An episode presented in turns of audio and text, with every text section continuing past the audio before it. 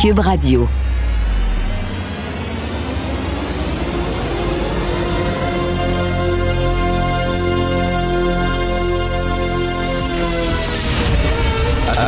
Attention, cette émission est laissée à la discrétion de l'auditeur. Les propos et les opinions tenues lors des deux prochaines heures peuvent choquer. Peuvent choquer. Oreilles sensibles s'abstenir. Richard Martineau. Martino. Un animateur pas comme les autres. Richard Martineau. Cube Radio. Je vous le jure, un jour, je ne parlerai pas de COVID du tout. Pendant 2h30, je ne prononcerai même pas le mot, mais ce jour-là n'est pas aujourd'hui, malheureusement. Je me sens comme Al Pacino dans Le Parrain 3, vous savez, cette fameuse réplique I want to get out, but they keep pulling me back in. Vraiment ça. Je veux m'en sortir, mais l'actualité me, m'oblige à replonger dans ce sujet-là. C'est certain qu'on va parler aujourd'hui parce que ça regarde pas bien, ça regarde pas bien. Les chiffres sont très, très mauvais. J'ai lu dans le National Post que euh, les experts parlent même d'une possibilité de troisième vague au printemps. Savez-vous ce que ça veut dire, ça? Concrètement, si ça arrive, on verra. Il y a des modèles mathématiques, puis tout ça. Puis on parle d'une possibilité de troisième vague au printemps. Ce que ça voudrait dire, c'est qu'on ne pourra pas voyager l'été prochain non plus. OK? Deux années de suite, là, deux étés de suite. Ça veut dire que peut-être les restos vont être encore fermés, les terrasses. En tout cas, j'aime autant ne pas y penser. Vous savez que lorsqu'on se compare, on se console. Vous savez qu'en Afrique du Sud, on a interdit la vente d'alcool? Depuis le 28 décembre dernier, euh, toute vente d'alcool est interdite. Pourquoi? Ben parce qu'on s'est rendu compte que les gens boivent plus pendant la pandémie, boivent plus, et euh, il y a plus d'accidents de la route, donc des gens qui vont à l'hôpital, puis déjà le système de santé comme nous est en train de péter aux frettes. Il y a des cas de violence conjugale, donc encore des hospitalisations, et les gens, quand ils sont sous, quand ils boivent, ben ils baissent la garde et ils se protègent moins, donc on a décidé d'interdire la vente d'alcool. Imaginez-vous ça, vous, au Québec. On ferme la SAQ, là. Imaginez-vous ça, mettons, ce soir à 5 heures, là. On nous annonce ça, là, SQDC et SEQ fermés. Donc, écoute, au moins, au moins, il nous reste ça. Là, on dit, on va-tu, il va-tu avoir un couvre-feu? Parce que, y a-tu des gens qui se promènent dans la rue le soir? Qu'est-ce qu'il y a à faire le soir? Tu peux pas visiter ta famille, tu peux pas aller voir tes amis. Toutes les salles de spectacle sont fermées, les bars, les restos, à moins que tu t'assoies dans un parc, comme écrivait Claude Villeneuve, sous la pluie, là, il n'y a pas grand-chose à faire. On vit dans un couvre-feu techniquement. Si ce soir, il annonce c'est un couvre-feu, moi, ça change rien à ma vie, puis vous non plus, j'imagine. Est-ce que vous promenez le soir, vous, après souper, là? À moins de faire une marche dehors, aller sur votre balcon, prenez un petit bol d'air. On va voir ce qu'ils vont annoncer. Moi, j'espère, j'espère que les écoles vont être ouvertes parce que je trouve que pour les enfants, de ne pas socialiser, d'être toujours devant un écran. Là, ils vont être devant un écran pour leurs cours, puis après ça, les cours finis, ils vont être devant un écran pour jouer aux jeux vidéo, connectés avec leurs amis. Ils vont être devant un écran du matin au soir. Ça n'a pas de bon sens, là. Ça n'a pas d'allure. J'espère. Il paraît que François Legault va tout faire pour garder les écoles ouvertes. On verra. Où sont les gens qui parlaient de dictature sanitaire? Tu les gens qui disaient que le gouvernement en fait trop, qu'on exagérait. Ils sont, très, très, très discrets ces temps-ci. Hein? Êtes-vous euh, êtes-vous rendu compte de ça? On les entend pas beaucoup. Ils ferment leur gueule soudainement. J'espère qu'après la pandémie, ils vont dire on s'excuse. On s'excuse. On dit le problème, c'est pas que le gouvernement fait trop, c'est qu'il en fait pas assez. Les frontières sont encore ouvertes, on permet encore les voyages à l'étranger. On est lambineux sur le masque, on a été très lambineux sur le masque, on a dormi au gaz, on dort au gaz sur la transmission par arrêt au sol, on fait rien. On dort au gaz sa vaccination, vous avez vu ça? N'a pas de bon sens. 3000 doses données en quatre jours. Quatre jours. Quelle de gang de lambineux. Il faut parler de dictature sanitaire. Êtes-vous fou? On les entend pas, ces gens-là. Et pourquoi les chiffres sont très mauvais ces temps-ci? Il y a eu un relâchement pendant le temps des fêtes. C'est ça l'affaire. Il y a eu un relâchement pendant le temps des fêtes. Puis Éric Duhem, mon ami Éric Duhem, qui avait parti une pétition pendant le temps des fêtes, donnez-nous notre Noël. Puis lui, il voulait qu'il y ait des rencontres à 10 personnes. Il voulait qu'il y ait 10 personnes autour de la table dans le temps des fêtes, puis on a le droit de se rassembler en famille, puis on a... Comment il se sent aujourd'hui, Eric, quand il voit les chiffres à cause du relâchement? Comment, il se sent? Trouves-tu que c'est une bonne idée, sa pétition? Moi, il était dans le champ. Il était toute cette gang-là, là, qui les chialait contre la dictature sanitaire, puis on exagère, puis on en fait trop. Finalement, c'est une grosse grippe. Ils prennent leur trou en tabarnouche ces temps-ci, ces gens-là. Parce que là, il y a des hôpitaux, là, ils ne prennent plus de patients. C'est fermé, il n'y a plus de lits disponibles. Il y a des adultes qui sont envoyés dans des hôpitaux pour enfants. Il y a des chirurgies qui sont reportées. Lisez Joseph Facal, deux de ses amis devaient se faire opérer, des opérations importantes. Lui-même, Joseph, devait subir une opération mineure. C'est reporté ad vitam aeternam, on ne sait pas trop quand. Pourquoi? Parce que c'est en train de péter aux frettes. C'est vrai, là, c'est réel. Et ces gens-là, ils, prennent leur trou. Hein. Savez-vous quoi? Ces gens-là, c'est comme les, les, euh, les idiots utiles de l'islamisme radical. En France, hein, l'islamisme s'est bien implanté. L'islamisme radical, dans certains quartiers, on le sait, euh, il y a des imams euh, qui, gèrent le quartier et les femmes peuvent pas se promener en jupe, doivent porter le voile, sinon elles se font harceler. Il y a comme de la police des mœurs qui se promène. Bon, vous savez tout ça, ce n'est pas, pas une invention, c'est pas de la paranoïa, c'est documenté. Bon, mais il y a des gens qui se ferment les yeux, qui sont aveugles. Non, non, non, c'est faux. Pendant des années, des gens ont dit non, c'est faux. C'est de l'islamophobie, ce que vous dites. C'est faux. Il n'y a pas de montée de l'islam radical. Mais là, ils regardent les chiffres, puis ils regardent la situation, puis ils disent Oh oh. J'imagine que ces gens-là se trouvent niaiseux d'avoir fermé les yeux pendant si longtemps? Mais c'est la même affaire. Les idiots utiles de la pandémie. Les gens qui disent non, t'es exagéré, mais non. Ils doivent, se regarder des fois dans le miroir en disant Christy, j'étais niaiseux maudit que j'étais une patate. J'étais complètement dans le champ. Alors, ça regarde mal. Puis tabarnouche, en vaccination, je sais pas ce qui arrive. Ça a l'air que les autres provinces, c'est pas mieux non plus. Là. Le fédéral euh, envoie des doses aux provinces, puis il y a comme un effet goulot, là, je sais pas, un effet d'entonnoir où ça bloque dans les provinces, ça niaise, ça tête. On lambine, on perd du temps. Vous écoutez Martineau. Just when I thought I was out, they pull me back in.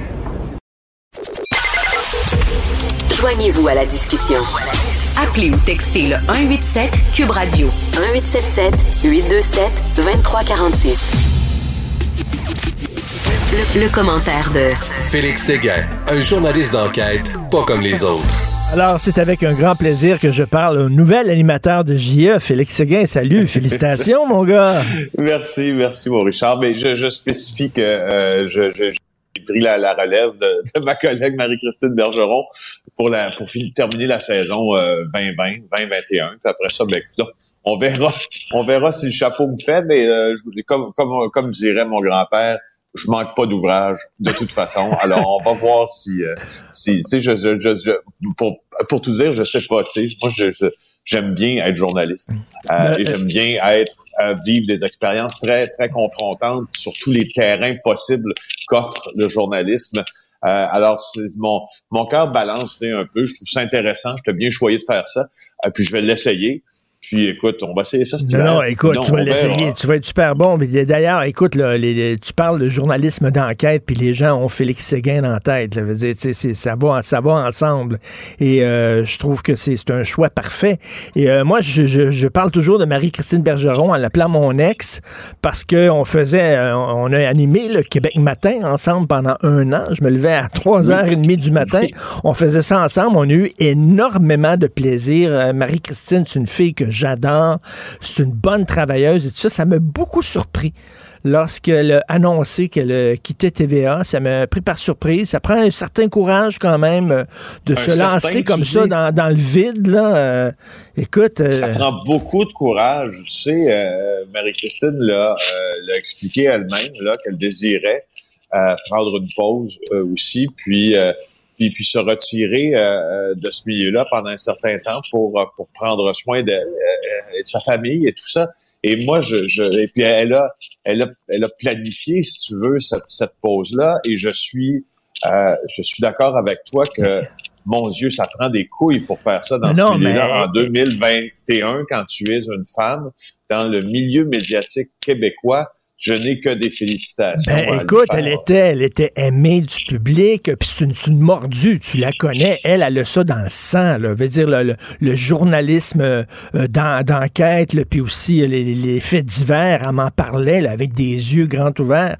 Et ça m'a, ça m'a quand même étonné. Je, je lui ai discuté avec elle, j'ai écrit quelques textos en disant, ben là, tu t'en vas ailleurs, puis tu veux pas me le dire. Elle a dit, non, non, non, c'est vraiment un saut dans le vide. Donc, écoute, je lui souhaite euh, très bonne chance. Elle va nous manquer, mais ça le dit, euh, euh, Félix, euh, tu vas être très bon à la barre de JE, puis euh, on a très hâte de voir ce que tu vas nous, nous présenter au cours des prochaines, des prochaines semaines. écoute, on revient sur, bien sûr, cette fillette de 7 ans. C'est épouvantable.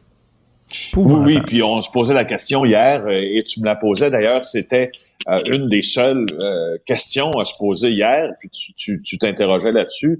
Est-ce qu'on a une idée euh, de, des interventions de la DPJ qui ont été faites au domicile euh, de cette fillette de 7 ans et de sa famille? Et est-ce qu'on a une idée des mauvais traitements qui ont été infligés et s'ils étaient continus euh, dans le temps, ces traitements-là? Alors, euh, ben on a une partie de la réponse. Hein. On sait maintenant que la DPJ est déjà intervenue. Elle avait été rencontrée par la DPJ et ça fait pas si longtemps que ça. Hein.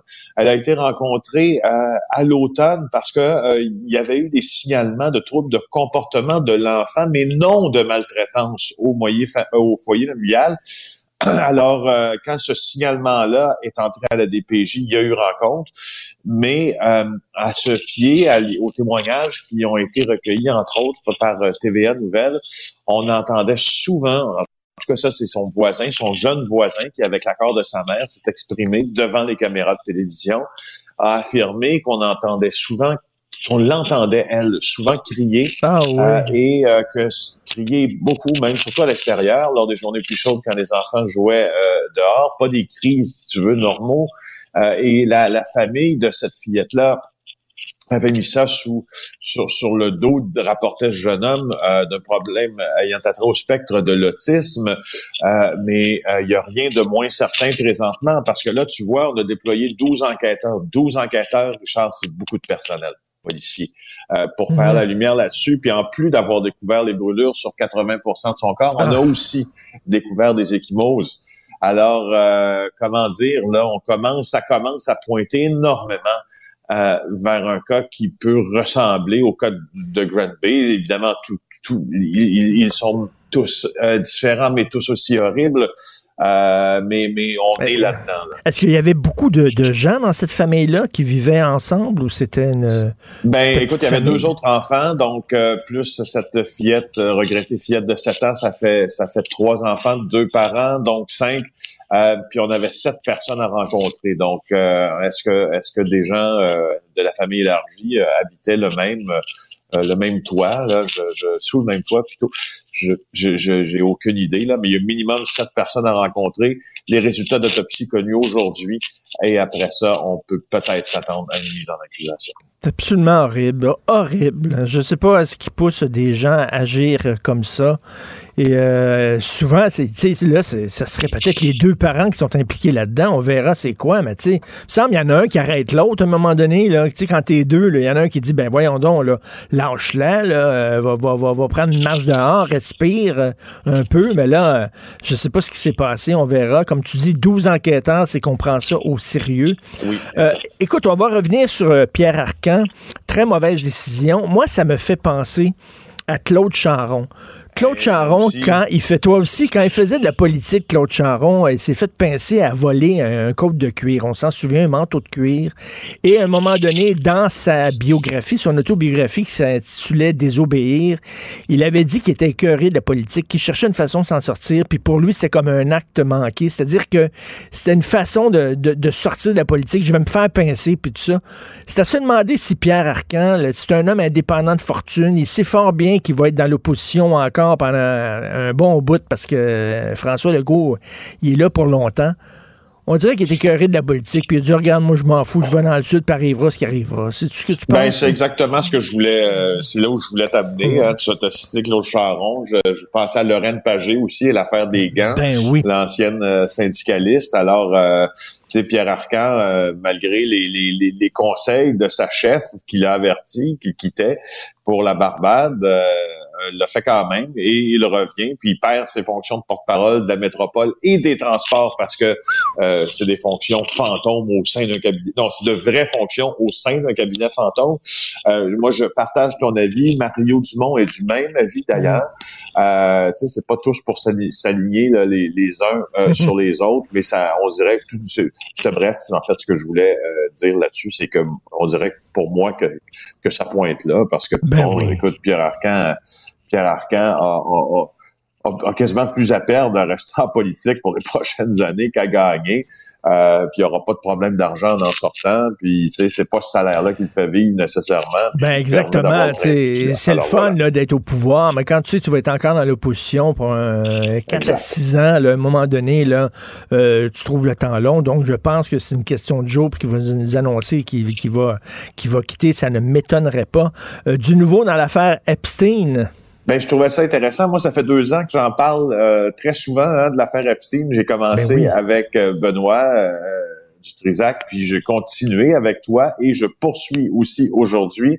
C'est le Daily Mail qui nous apprend que euh, euh, William Barr, l'attorney général aux États-Unis, a personnellement questionné le dernier détenu qui a euh, qui a partagé une cellule avec Jeffrey Epstein avant qu'Epstein ne se pende, euh, ne se n'attente à sa vie et réussisse d'ailleurs euh, à cette euh, prison euh, de New York. Alors on sait que euh, en le 10 août 2019, hein, on l'a trouvé mort dans sa cellule. On a trouvé aussi qu'il y avait eu des problèmes avec les caméras de surveillance. On a trouvé aussi qu'il y avait eu des problèmes avec les rondes des gardiens. Bref, on a trouvé Ben assez oui. de problèmes pour que tout ça ait l'air extrêmement curieux et qui s'est occupé en partie de cette enquête-là? C'est William Barr lui-même. Mon Dieu! C'est, c'est, c'est- je veux dire, sous Trump, tout Ben. est possible. Alors, c'est lui-même qui a rencontré, euh, qui a rencontré le détenu qui partageait la cellule, qui s'appelle Ephraim Reyes. Ephraim Stone Reyes, parce qu'il y a un petit surnom. Et, euh, et euh, voilà, euh, on ne sait pas exactement ce qu'ils se sont dit, mais ce que je voulais juste, ce dont je voulais te parler, au fond, c'est que William Barr s'est mêlé personnellement de cette affaire-là, parce qu'il semble-t-il euh, que c'était et, et quand on entend les commentaires de- du détenu qui a été rencontré, il dit pour William Barr le suicide de euh, de Jeffrey Epstein, it would it was a real jaw dropper. Donc la mâchoire lui a Lui est complètement tombée. décroché. Alors je voulais t'informer de tout ça. Écoute, moi, je suis pas un fan, je suis pas un fan des théories du complot, mais quand même, là, ça, ça regarde mal. là. Veut dire, vraiment, il faut pas être paranoïaque pour se demander qu'est-ce qui s'est passé au juste. là. Le gars était le, le prisonnier le plus, le plus euh, gardé euh, quasiment au monde. Et là, soudainement, on l'a laissé tout seul pendant un bout de temps, le temps qu'il ait se suicider, entre guillemets. C'est assez Ouais, bizarre. non, non, c'est- assez, c'est assez bizarre. Et Richard, je me demandais euh, aussi pendant parce que j'ai eu beaucoup de temps hein, pendant les vacances pour lire, puis pour euh, puis c'était parfait comme ça pour pour regarder un peu de télé aussi. Moi, je suis fasciné par la conquête spatiale. Ben, moi, Très- écoute, je, je- je suis très content de voir ça, qu'on partage le la même passion pour The Right Stuff. Ah, tu connais. Bon, Ben je, oui. je me suis dit, c'est sûr que Richard connaît ce livre-là. le livre de Tom. Wolfe, le livre de, Tom, Wolfe, extraordinaire. Le film est extraordinaire. D'ailleurs, Chuck Yeager, qui est mort récemment, Chuck Yeager, c'est celui, le premier euh, que, que percé le mur euh, du son.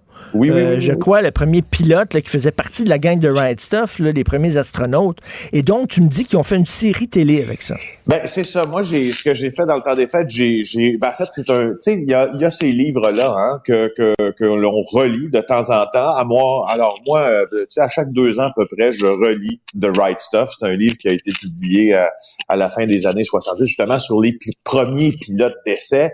Euh, de l'armée américaine qui sont devenus aussi les premiers pilotes de la mission Mercury puis des premières capsules et qui s'assoyaient carrément sur un missile qu'on éventrait au, dans une petite capsule, puis ben on, oui. on les projetait. Et puis ces missiles-là euh, et ces, ces capsules-là, c'était un désastre le début de ce programme-là. Ils mettaient leur vie en danger à chaque jour. Bref, et c'était des fêtards, mais des noceurs invétérés, des courailleux, euh, nommés. tu sais, c'était des personnalités complètement hors normes. Et justement, ce que je voulais dire en quelques secondes, c'est qu'il y a euh, et, et qu'il y a une série qui a été euh, faite qui est que pas bon? nécessairement très bonne, non. Ben, c'est un peu on découvre les personnages, notamment, ceux qu'on découvre le plus dans cette série, c'est la dualité entre John Glenn euh, et Al Shepard. Al Shepard qui, qui- qui est le premier et John Glenn qui est le second. Euh, et on découvre la dualité et la rivalité entre ces deux personnages-là au cours de la série. Ça nous donne quand même une idée de ce qu'était leur vie. C'est pas parfait, euh, mais c'est une belle plongée dans ce monde-là. Si vous voulez aller regarder ça, que, que tout comme nous, euh, et moi, la conquête de l'espace vous pratique, puis ces individus-là qui, en- qui vous fascinent et ces individus-là qui en ont Ah non, mais c'est quand des, même un beau pi- document. c'était des pirates, c'était des- gens qui étaient hors normes, comme tu dis, des délinquants aussi. Euh, Chuck Yeager, qui est décédé le 7 décembre 2020, donc euh, tout récemment. Euh, le film était super bon avec Sam Shepard et tout. Et euh, écoute, tu imagines les premiers astronautes. On te mettait dans une petite capsule, au-dessus d'un- de- de- de- de- de- d'une réserve de carburant, on allumait ça, puis paf, tu partais dans l'espace. Complètement fou, ces gens-là. Donc, euh, je vais regarder ça, bien sûr, de Right Stuff, euh, certainement. Et encore, écoute, bravo. J'ai très hâte de voir ça. C'est quoi? C'est quand ça reprend la, la nouvelle saison ça de Jim? reprend, écoute, je suis content parce que je m'en rappelais plus, mais ça, c'est pas mal pour un animateur. Hein? Ça reprend la semaine prochaine, finalement, jeudi. Alors, La semaine prochaine, jeudi. 21h. Ouais, ouais, ouais. Nous allons regarder ça en espérant que tu auras du temps pour nous parler tous les jours. Merci beaucoup, Félix sûr. Séguin du bureau d'enquête. Salut. Cube Radio. Cube Radio. En direct à LCN. On retrouve Richard Martineau à Cube Radio. Bonjour Richard. Salut, Cindy. Je parlais euh, justement des aérosols il y a quelques minutes avec la docteure Nima Machouf, euh, épidémiologiste. Là, il est temps que le gouvernement, premièrement, nous explique le rôle de ça, parce que je pense que pour euh, les gens à la maison, on n'a pas beaucoup parlé. Non seulement on n'a pas parlé, mais à plusieurs endroits, on n'a pas vraiment reconnu le, le rôle Et- des aérosols dans la oui, tout à fait. Et Nima Machouf, elle, elle ne comprend pas comment ça se fait que le gouvernement ne prend pas ça au sérieux. Donc, la transmission par l'air. En juillet Ah dernier, c'est loin, là, en juillet dernier, il y a 300 quelques scientifiques du monde entier qui écrivaient une lettre ouverte en disant, écoutez, toutes les preuves le tendent à démontrer qu'effectivement, euh, le virus se transmet par l'air, par, les aérosols. L'Organisation mondiale de la santé disait ça aussi. Et Cindy, on dort au gaz. On dort au gaz à la commission parlementaire juste avant les vacances des fêtes. Euh, Monsieur Arruda disait, oui, on est en train d'étudier ça là, pour voir si effectivement euh, il y a euh, une transmission par aérosol. Le rapport de notre comité d'études va être disponible euh, à la rentrée en janvier, en février. Ouf. Écoute, Ouais. là, et là, ben, hier, c'était 300, près de 400 euh, scientifiques aussi qui disaient, écoutez, là, ça existe. Donc, et lorsqu'on voit, Cindy, Jasmin Roy avec sa fondation qui dit, moi, là, je vais ramasser de l'argent. Puis je vais acheter là, des purificateurs d'air pour les écoles. Parce que c'est bien beau d'ouvrir les fenêtres. OK, c'est bon d'ouvrir les fenêtres, mais ça prend plus que ça. On va installer des purificateurs d'air. Puis là, il se fait dire non, on n'en a pas besoin parce que on trouve que c'est inutile. Ça n'a pas de bon sens. On dort au gaz, Cindy. On dort, on a dormi au gaz sur le masque. On dort au gaz pour la transmission euh, par aérosol, puis on le voit, on dort au gaz pour les vaccins. Je regardais ce matin, justement, en me réveillant, je regardais la, la gang de, de- de Québec Matin, et le docteur Weiss qui dit, ben, à ce rythme-là, là, 3000 vaccinés en quatre jours, ça va prendre des années avant de vacciner tout le monde. Ça n'a pas de bon sens. Là. Il va falloir à un moment donné qu'on on- on accélère un peu le rythme. Donc, j'espère J'ai qu'on j'ai va- même un, un médecin qui, tantôt sur Twitter qui disait Moi, là, je suis volontaire, les doses sont là, qu'on me le dise, je vais y aller durant mon week-end vacciner tout le monde. on ne comprend pas exactement ce qui se On passe. attend le donc, plan. Tout à fait. On attend le plan. Euh, les prochains jours, justement, Richard, vont être déterminants. Ce sera pas facile ce qu'on va nous annoncer demain. Là. Euh, rappelons Non. aux gens d'ailleurs qui sont peut-être pas au courant, mais le point de presse de François Legault est remis à demain 17 h. Ça va être un confinement total. Oui, t'as- on parle peut-être même d'un couvre-feu. On dit, là, comme en bon québécois, là, c'est des- on est dans le crunch. On est dans le crunch. Et moi, la, crainte que j'ai, c'est que je fais un parallèle avec le sida. D'ailleurs, je vais recevoir à Cube Radio tantôt euh, Régent Thomas, le médecin qui était au mm. cœur de la pandémie, de la lutte contre le sida. Et euh, le sida, lorsqu'il est arrivé la trithérapie, qui n'était pas un vaccin, mais qui était un médicament qui permettait aux gens de vivre avec le VIH et pas d'en mourir, les gens se sont dit, ben c'est réglé, c'est terminé, c'est de l'histoire ancienne. Et ils ont arrêté de se protéger. Euh, ils ont continué à avoir des relations sexuelles sans condom. Et là, il y a eu une reprise des cas et ça a remonté en flèche. Et moi, j'ai peur parce qu'on se dit, on est en 2021, on tourne la page, c'est une autre année, le vaccin est arrivé, c'est fini, on baisse la garde. Mm. Et là, on voit les chiffres épouvantable. On rit pas, on regarde ça, et la situation, elle est très, très, très sérieuse. Je lisais dans le National Post ce matin, Cindy, qu'on parle peut-être même d'une troisième vague au printemps prochain faut pas arriver là. Donc, il faut dire aux gens, là, la bataille n'est pas gagnée. Le vaccin arrive, mais avant que tout le monde soit vacciné, qu'on soit tous protégés, ça va prendre du temps. Ça va prendre énormément de temps. Donc, il ne faut pas baisser la garde, s'il vous plaît. Et j'imagine que c'est le message que va marteler euh, euh, tous les chefs de parti au cours des mm. prochains jours un gros coup à donner. Espérons que ce soit le, dernier, euh, en effet. On rêve, Cindy, un jour où on ne parlera plus de COVID dans un bulletin de nouvelles, mais c'est pas aujourd'hui. Oui. T'as pas idée. Tu te rappelles les petits kickers, là, les petits écureuils cute qui faisaient du surf? On avait ça des fois en fin de bulletin, dans le temps. Dans le temps. C'était le fun, ça. ah, un jour, un jour. Merci beaucoup, Richard. Merci, bonne, bonne journée. Merci. À demain. Ben oui, on le sait. Martino. Ça n'a pas de bon sens comme il est bon. Vous écoutez Martino. Cube Radio. La chronique argent. Une vision des finances pas comme les autres. Alors, nous discutons d'économie avec euh, Yves Daou, l'excellent directeur de la section argent du Journal de Montréal, Journal de Québec, qui est avec nous maintenant cinq fois semaine, euh, avec euh, mon plus grand plaisir. Écoute, Yves, tu vas rire, tu vas rire. Il faut que je revienne sur notre chronique, notre discussion d'hier. Tu sais, je te disais que ma blonde veut que je me mette en forme, puis tout ça, puis que mhm. je perde du poids. Puis là, je te parlais d'un vélo stationnaire, la, la compagnie Off the Grid, qui fait des vélos, euh, puis ça permet de générer de l'électricité, ben ils nous ont écoutés.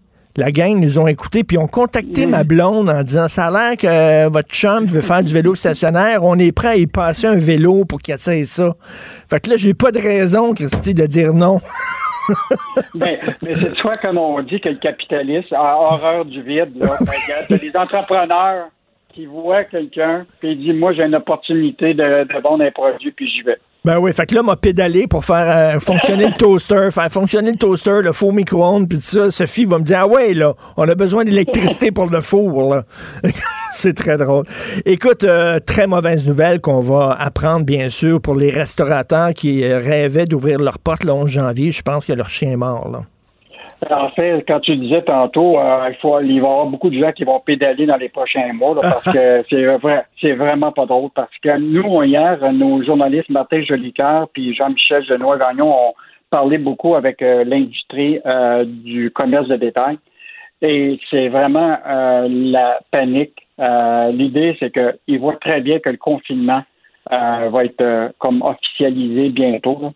C'est-à-dire que normalement, à partir de après le 11 janvier, il va y avoir euh, le commerce de détail là, sera euh, presque presque fermé. Donc, la seule chose que les commerçants demandent maintenant, c'est pour assurer la survie, c'est d'être capable, euh, tu comprends-tu, d'avoir au moins la cueillette au ramassage au magasin. Hmm. Donc ça, c'est donc ça, c'est la, la demande officielle des commerçants parce que euh, sans ça, je veux dire, avec le confinement qui potentiellement s'en vient, euh, écoute, ça va être des milliers d'emplois touchés. Parce que juste te rappeler, là, dans la première vague qu'on a eue, là, quand on a fermé, définitivement, on a mis l'économie en pause, là, et on avait perdu 447 000 emplois au Québec ah, pendant cette période-là. Incroyable. Et là, puis là, dans le secteur des services, là, c'était 300, dans ce total-là, là, il y en avait 80, 73 000 qui étaient juste le commerce de détail. On avait quand même récupéré là, à la fin de décembre euh, presque 96% des emplois qu'on avait perdus dans la première vague. Mais là, c'est clair que si on s'en va avec une, une deuxième pause totale, c'est sûr qu'il va y avoir une vague de mise à pied. Puis là, on parle juste du commerce de détail, mais pense à, on parle peut-être potentiellement le manufacturier serait encore touché, la construction. La construction. Donc, les, décisions qu'a à prendre le logo au cours des prochaines heures là, vont être dramatiques pour l'emploi. Et euh, je veux juste te rappeler que quand tu regardes le poids que représente l'emploi, moi, je suis toujours intéressé par l'emploi parce que, tu sais, quand tu as un job, ben, tu payes des impôts, tu payes des services publics, tu fais travailler d'autres mondes. Et donc, l'emploi, c'est au cœur de notre économie. Écoute, le commerce de détail, le poids du commerce de détail dans l'industrie, c'est 17 Dans le secteur de l'hôtellerie, là, c'est presque 7% Dans le secteur de la manufacturier, c'est 12 12 Donc, tu sais, tu as, une économie qui est quand même diversifiée, mais il en demeure pour moi que si on ferme tout, là encore, euh, pendant un mois, si mettons qu'ils s'en vont vers ça, ça va être le festival des mises. Mais ça, ça veut dire que quoi? Il va falloir continuer avec les programmes d'aide, genre la PCU et tout ça, parce que euh, c'est les jeunes qui travaillent dans les commerces au détail, c'est les jeunes qui travaillent dans les restaurants et dans les bars, donc eux autres vont se retrouver euh, sans emploi. Fait que c'est encore de l'argent qu'il va falloir euh, sortir des coffres de l'État. On n'en sort pas, mon Dieu. Non, non, la question, c'est que là, évidemment, c'est pour ça que le GO doit être en discussion chez le fédéral, comment là, la PCU n'existe plus. Il y a des mm. programmes, évidemment, de subvention salariale pour les entreprises. Euh, puis, euh, mais là, il va falloir qu'ils repensent à. Parce que tu veux quand même garder le lien d'emploi avec le personnel que tu licencies. Donc, euh, probablement qu'il y a des discussions entre le fédéral et le gouvernement provincial actuellement pour essayer de trouver une solution s'ils s'en vont vers un confinement total. Et, l'autre élément que je veux te parler par rapport à, parce que c'est quand même important, c'est que si le gouvernement s'en va vers le confinement, il va falloir que ce soit clair sur la question de ce qui est essentiel et ce qui n'est pas essentiel. Écoute, hier, euh, on a mis la main sur, euh, c'est Jean-Michel Genois qui a mis la main sur une lettre qui vient de l'Association des cosmétiques du Canada, mhm. envoyé à tous leurs membres, les pharmacies, pour dire voici les produits essentiels que vous, êtes, que vous avez le droit de vendre. Puis là, là-dedans, tu avais le vernis à ongles, les crèmes solaires, les parfums, etc. Je sais pas si tu as été dans une pharmacie, toi, récemment, là, mais tu vois, oui. l'air d'une zone de crème. Tu as des bandeaux là, jaunes, c'est marqué caution attention, dangereux, parfum. écoute, et là, euh, le, problème, c'est que je, ne vois pas ça sur Amazon, des, euh, des bandeaux là, sur euh, les pages pour vendre des parfums, puis d'autres. C'est pas marqué danger, là. Ben non. donc, fait que moi, j'ai l'impression que le grand gagnant encore, là, dans le commerce de détail, ça va être Amazon. Ben, c'est sûr. Écoute, puis comme tu dis, il y a une ambiguïté. Regarde, je suis allé dans un, dans un multimag, là, où on vend des, des mm-hmm. magazines. Et ça, c'est considéré comme un service essentiel. Donc, j'ai pu entrer, acheter des magazines. À côté, il y a une librairie. Je peux pas acheter un, livre, mais je peux aller acheter un magazine. Je quelle est la différence entre un livre et un magazine? Veux-tu bien dire? C'est un, un, peu... Euh, c'est ambigu, là. Ah, c'est arbitraire. Rappelle-toi que les, les, produits là, qui étaient considérés comme essentiels devaient servir à se nourrir ou pour l'hygiène, la santé puis la sécurité. Moi, j'ai l'impression que c'est assez vague là, parce que ben oui.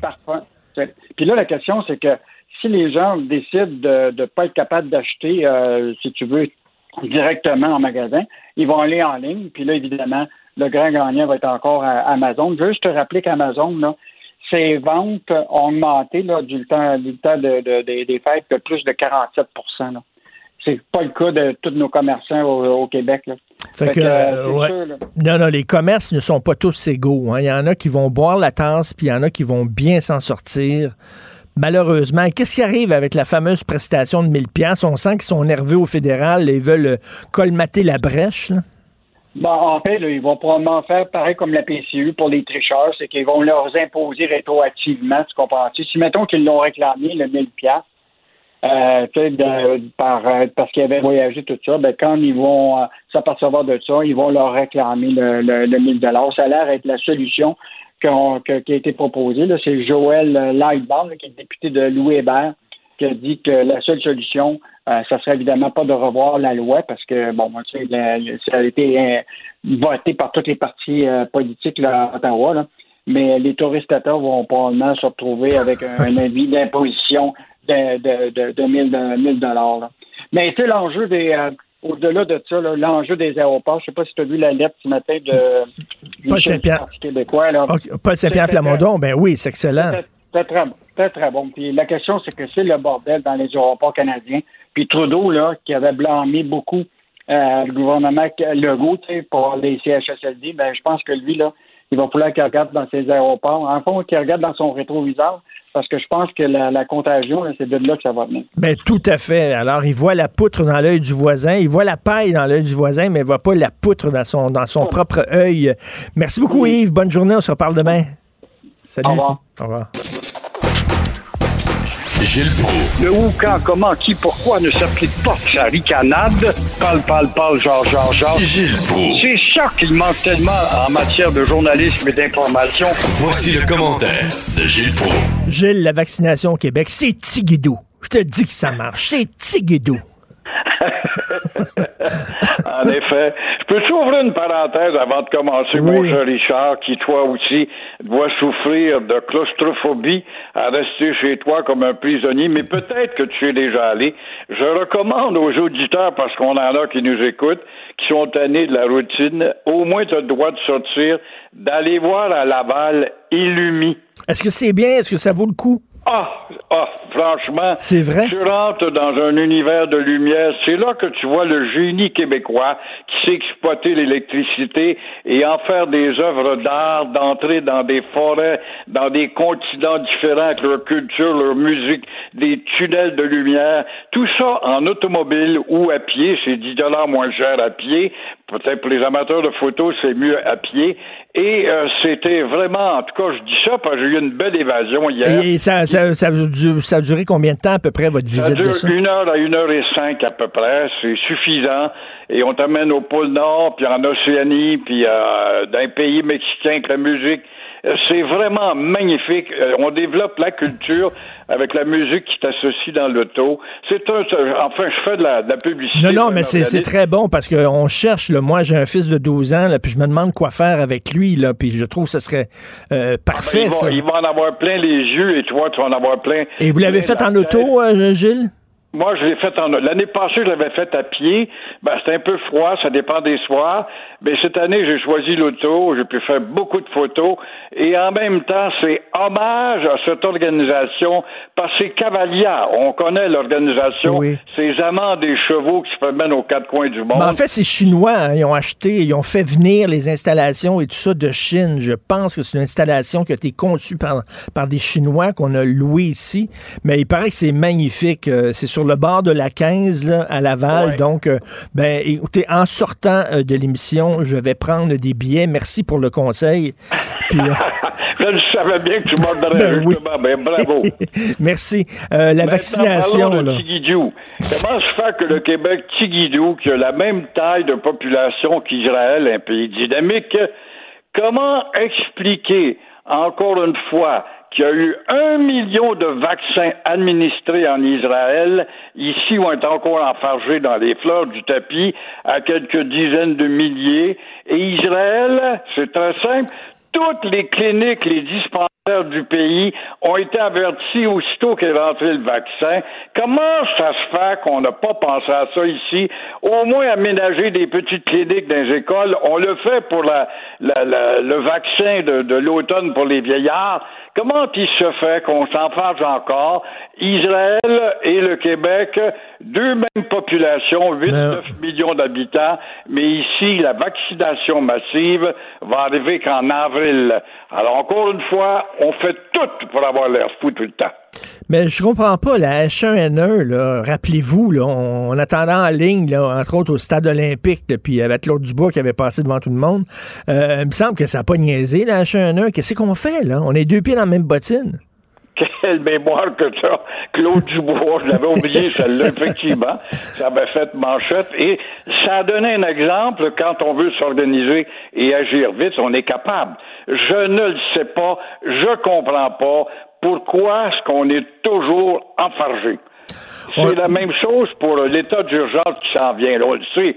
Alors, euh, on le sait, on est des mémères. On est un peuple de mémères. On a donc un gouvernement de mémères. Et encore une fois, on n'imitera pas l'Australie que tu citais hier, justement, avec fermeté. C'est un pays démocratique, l'Australie, bâtard. Non, ici, on arrive d'un hôtel mexicain ou de la République dominicaine. On aurait pu dire avec nos hôtels qui sont vides, on en a des hôtels pour vous autres qui êtes allés dans des hôtels mexicains. On en a des hôtels vides. J'allais aller dans nos hôtels vides, j'allais rester 14 jours. Pour Ben ça, oui. il faut déplaire à une partie de la population. Nous n'avons pas ce courage. Le gouvernement Legault se révèle comme un gouvernement de mémère. C'est malheureux à dire. Legault est un bon comptable, mais c'est pas un actuaire. Un actuaire, ça voit des chiffres longtemps d'avance. Alors là, encore une fois, pendant ce temps-là, il y a des experts qui disent qu'on s'en va vers 4000 cas par jour.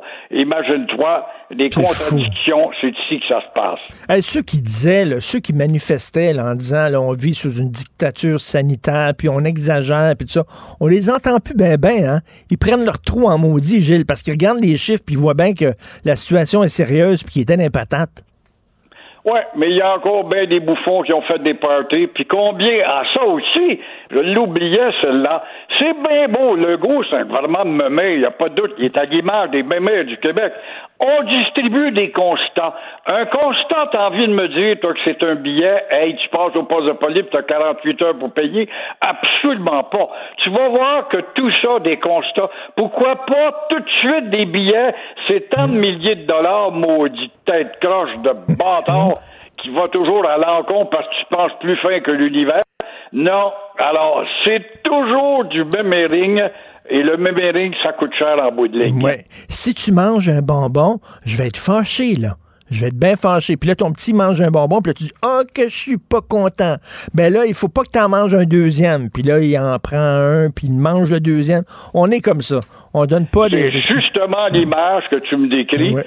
pour Pierre Arcan et les autres députés, puis celui de la CAQ aussi. Mais Pierre Arcan, c'est un poids lourd, puis c'est un gars qui donnait l'exemple. L'exemple devait venir d'en haut. Alors, on l'a vu, les lames de crocodile de Pierre Arcan, hier, moi, ça m'a pas impressionné, qui arrive la barbe avec un beau teint basané, et euh, il ose dire qu'il regrette mais comment ça se fait que tu démissionnes pas, tu le regrettes? Alors, le multimillionnaire qui est Arcan, il sait fort bien que s'il faut qu'il tombe euh, anonyme dans la population, il va devenir fou dans sa ville de Town of Montreal. Alors, j'ai probablement commis une erreur. Comment peux-tu dire ça? J'ai probablement commis une erreur quand ta chef te le dit le 20 décembre dernier. Alors, bref, Arcan mérite plus que de perdre son petit titre de responsable des transports. On a notre voyage d'ailleurs de l'entendre. D'autant plus euh, que, encore une fois, euh, le comté de Montreal ne changera pas de couleur. Alors, c'est pas énervant. Madame devra avoir plus de muscles ça et carrément le mettre dehors. Moi, je pense qu'il a perdu le feu sacré. Là. À un moment donné, là, quand, quand tu dis là, je me fous de ma chef, ma chef est, est dans une euh, conférence de presse aux côtés du premier ministre. Elle dit aux gens de pas voyager. Moi, je m'en sac, puis je l'écoute pas, puis je m'en vais. D'après moi, c'est que il se dit euh, il est indépendant de fortune. euh, il sait fort bien que le Parti libéral gagnera pas les prochaines élections. Fait dit oh, un peu tanné. moi. Ça, Ben Oui, à ce moment-là qu'il démissionne, Ben oui. s'il est indépendant de fortune puis capable de distraire à d'autres jours, faire monter des cerfs-volants dans le ciel, qu'il le fasse. Mais non, il dit, je veux juste démissionner de mon poste de responsable des transports. Je veux rester député, pourquoi? Pour augmenter ton plan de pension, qui est déjà assez épais, merci. Alors, non, s'il y avait des couilles, il démissionnerait par, tout simplement par euh, principe, principe d'honnêteté intellectuelle. Tout à fait. C'est du tordage. Il fait du tordage, là. Là, je reviens à sa vaccination. Là. Première page du Journal de Montréal, 3000 doses données en quatre jours. Et là, j'entendais un médecin, Dr Weiss, qui était interviewé à LCN. Il dit, à ce rythme-là, Gilles, ça va prendre des années avant de vacciner tout le monde. Ça n'a pas de bon sens. On parle d'une vaccination massive en avril. C'est loin, avril. Et effectivement, ça, au rythme où ça va, ça va. Alors, on va avoir le temps de mourir bien des fois. Il y a un autre docteur qui disait justement dans le journal, il a dit ce matin, le journal de Montréal, euh, attendez-vous, si avez des 1600 cas par jour, ça va grimper à 4000. Ben, coudon, où est le contrôle? Où est la décision de dire, vous vous rendez à tel endroit, vite, vous allez vous faire inoculer? Toutes les écoles, on va aménager des cliniques. On est capable de le faire pour la Croix-Rouge ou Emma Québec. Pourquoi est-ce qu'on pourrait pas le faire, là, tout d'un coup? Il y en a des endroits pour accueillir du monde, soulager les hôpitaux, vite aller justement dans les endroits qu'on désigne. On en a dans toutes les régions du Québec. Je veux que dans un mois et demi, tout le monde soit vacciné au Québec. Ben oui. Israël est capable pour un million de personnes en quelques jours. Pourquoi est-ce qu'on n'est pas capable, nous autres? Parce qu'on est des meumères. Ben oui, les deux pieds dans la même bottine. C'est voilà. ça. Vraiment, c'est nous autres, ça. Je sais pas ce que vous avez mangé dans le temps des fêtes, Gilles, mais vous êtes en feu. Vous êtes en C'est feu. le repos. J'ai regardé le ciel gris qui était pas souvent bleu, et puis j'ai vu, euh, j'ai fait des ronds dans ma fenêtre, comme je te disais.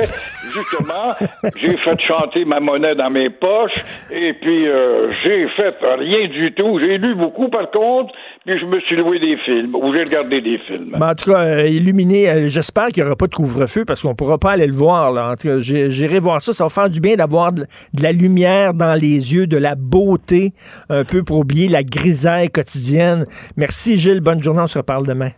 Au revoir, Ouais. au plaisir. Si c'est vrai qu'on aime autant qu'on déteste, Martineau, C'est sûrement l'animateur le plus aimé au Québec. Vous écoutez Martineau. Cube Radio. Alors moi, j'ai vécu deux pandémies, hein, euh, probablement comme vous, si vous avez mon âge. Euh, Celle-ci, bien sûr, et celle du sida, qui était une pandémie euh, qui a fait des millions de morts. On se souvient des années 80-90, c'était incroyable. Mais il y avait moins de mobilisation générale parce que c'était pas des vieux qui mouraient, c'était des gays. Les gays. On sait, ils sont tout le temps en train de baiser dans les puis au Mont-Royal, puis tout ça, puis ça porte pas de condom, puis tout ça. Ça a pris du temps avant vraiment qu'on dise, hey, il y a des gens qui crèvent la bouche ouverte. Et euh, je veux je veux parler à quelqu'un qui était au centre de cette pandémie-là. Euh, C'était le docteur Régent Thomas, bien sûr, fondateur et directeur général de la clinique médicale actuelle, parce qu'il y a beaucoup de parallèles à faire entre la pandémie de sida et l'actuelle pandémie. Salut Régent. Bonjour. Écoute, actuellement, les gens se disent, hey, il y a un vaccin qui arrive, on baisse la garde. Et ça me fait penser un peu lorsque la trithérapie est arrivée, puis qu'on a dit, ben maintenant, vous pourrez vivre longtemps avec le VIH. Ça veut pas dire que vous allez mourir.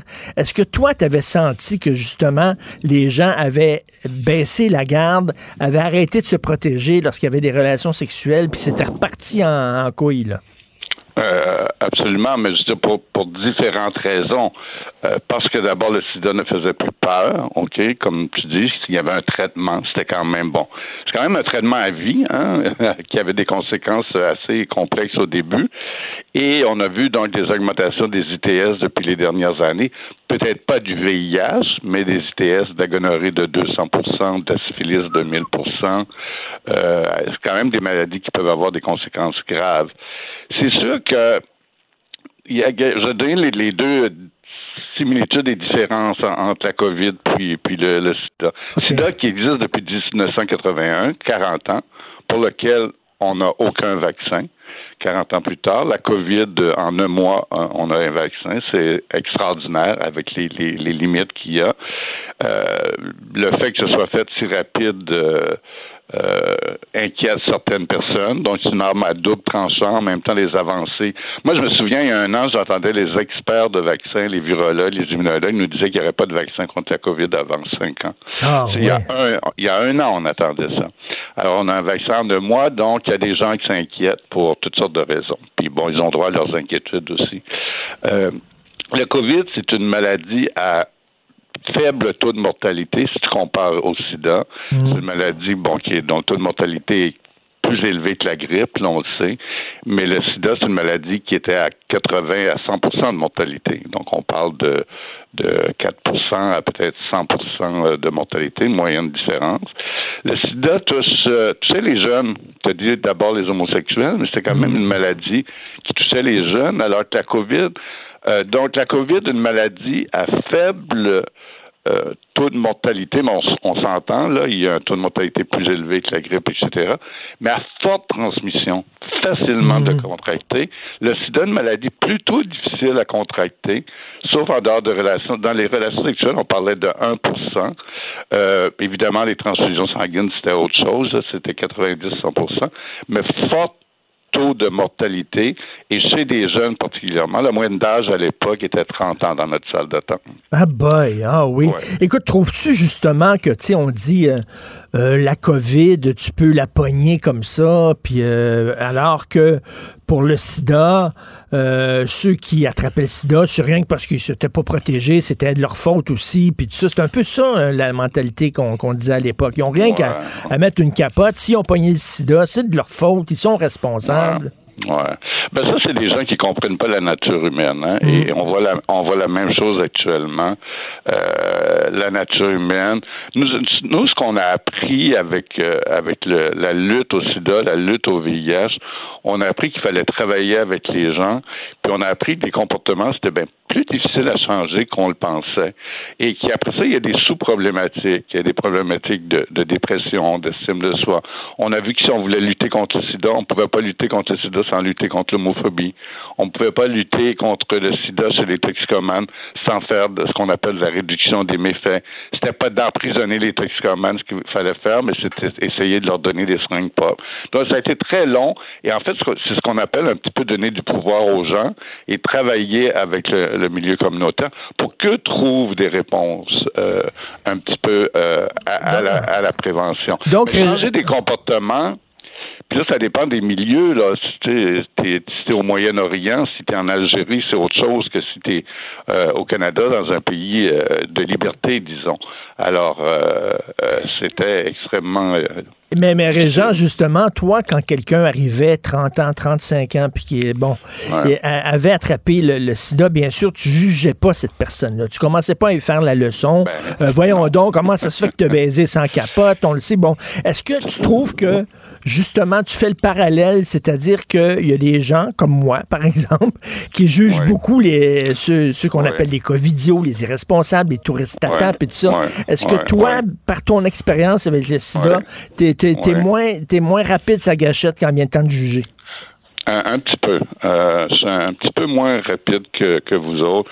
Je comprends très bien. Euh, moi, je vais dire ce qui, qui, qui, qui m'agace un petit peu dans, dans, dans tout ce que j'écoute tous les jours comme vous autres. Euh, c'est clair qu'il y a des gens euh, qui sont idiots. C'est clair qu'il y a des gens qui pensent juste à eux. Mais plus on les attaque, plus on leur donne l'importance. Et, et, je pense qu'il faudrait à un moment donné peut-être que toutes les nouvelles sont là-dessus tous les soirs là, à, l'aéroport, le Radio-Canada puis TVA sont à mm-hmm. l'aéroport. À un moment donné, on, leur, on donne trop d'importance. Travaillons avec les gens qui veulent, eux, se faire vacciner. Envoyons des messages professionnels. Commençons une campagne là, pour la vaccination, parce que si on a des vaccins puis que là, les gens veulent plus se faire vacciner, ça, ça, ça aidera pas. Donc, travaillons avec un petit peu euh, le côté un petit peu plus progressif. Puis, honnêtement, là, à la fin, ça aide pas beaucoup. Tu sais, on a vécu la même chose, euh, Richard, avec les complotistes, puis le sida n'existe pas, puis le sida n'est pas causé par un virus. Puis, je veux dire, la meilleure chose qu'on a pu faire, c'est un petit peu au lieu de leur donner tant d'importance, c'est un peu de, les ignorer puis de continuer de travailler euh, avec la science et, tout ça. Mm. Ce, qui, ce, qui est, ce qui est difficile dans le contexte, moi, je, travaille à tous les jours à la clinique. Quand hein. j'ai pas, on n'a pas arrêté. Ce matin, il y a un line-up là, jusqu'à, je peux pas dire le fond les gens actuellement ont de la difficulté à avoir accès à, leur médecin. C'est téléphone, il y en a qui aiment ça le téléphone, mais quand tu as une, une, vaginite ou une salpingite ou une syphilis, ou, ben, il faut des tests de laboratoire, puis il faut accès euh, à, un médecin sur place. Et je te dirais aussi toutes les composantes de, santé mentale. Euh, je suis très content d'être ici, moi, parce que dans ma clientèle, j'ai un patient sur trois qui a perdu son emploi. Tu sais, mm. moi, ma clientèle, des gens d'Air Canada, d'Air Transat, du Cirque du Soleil, des artistes, de la restauration.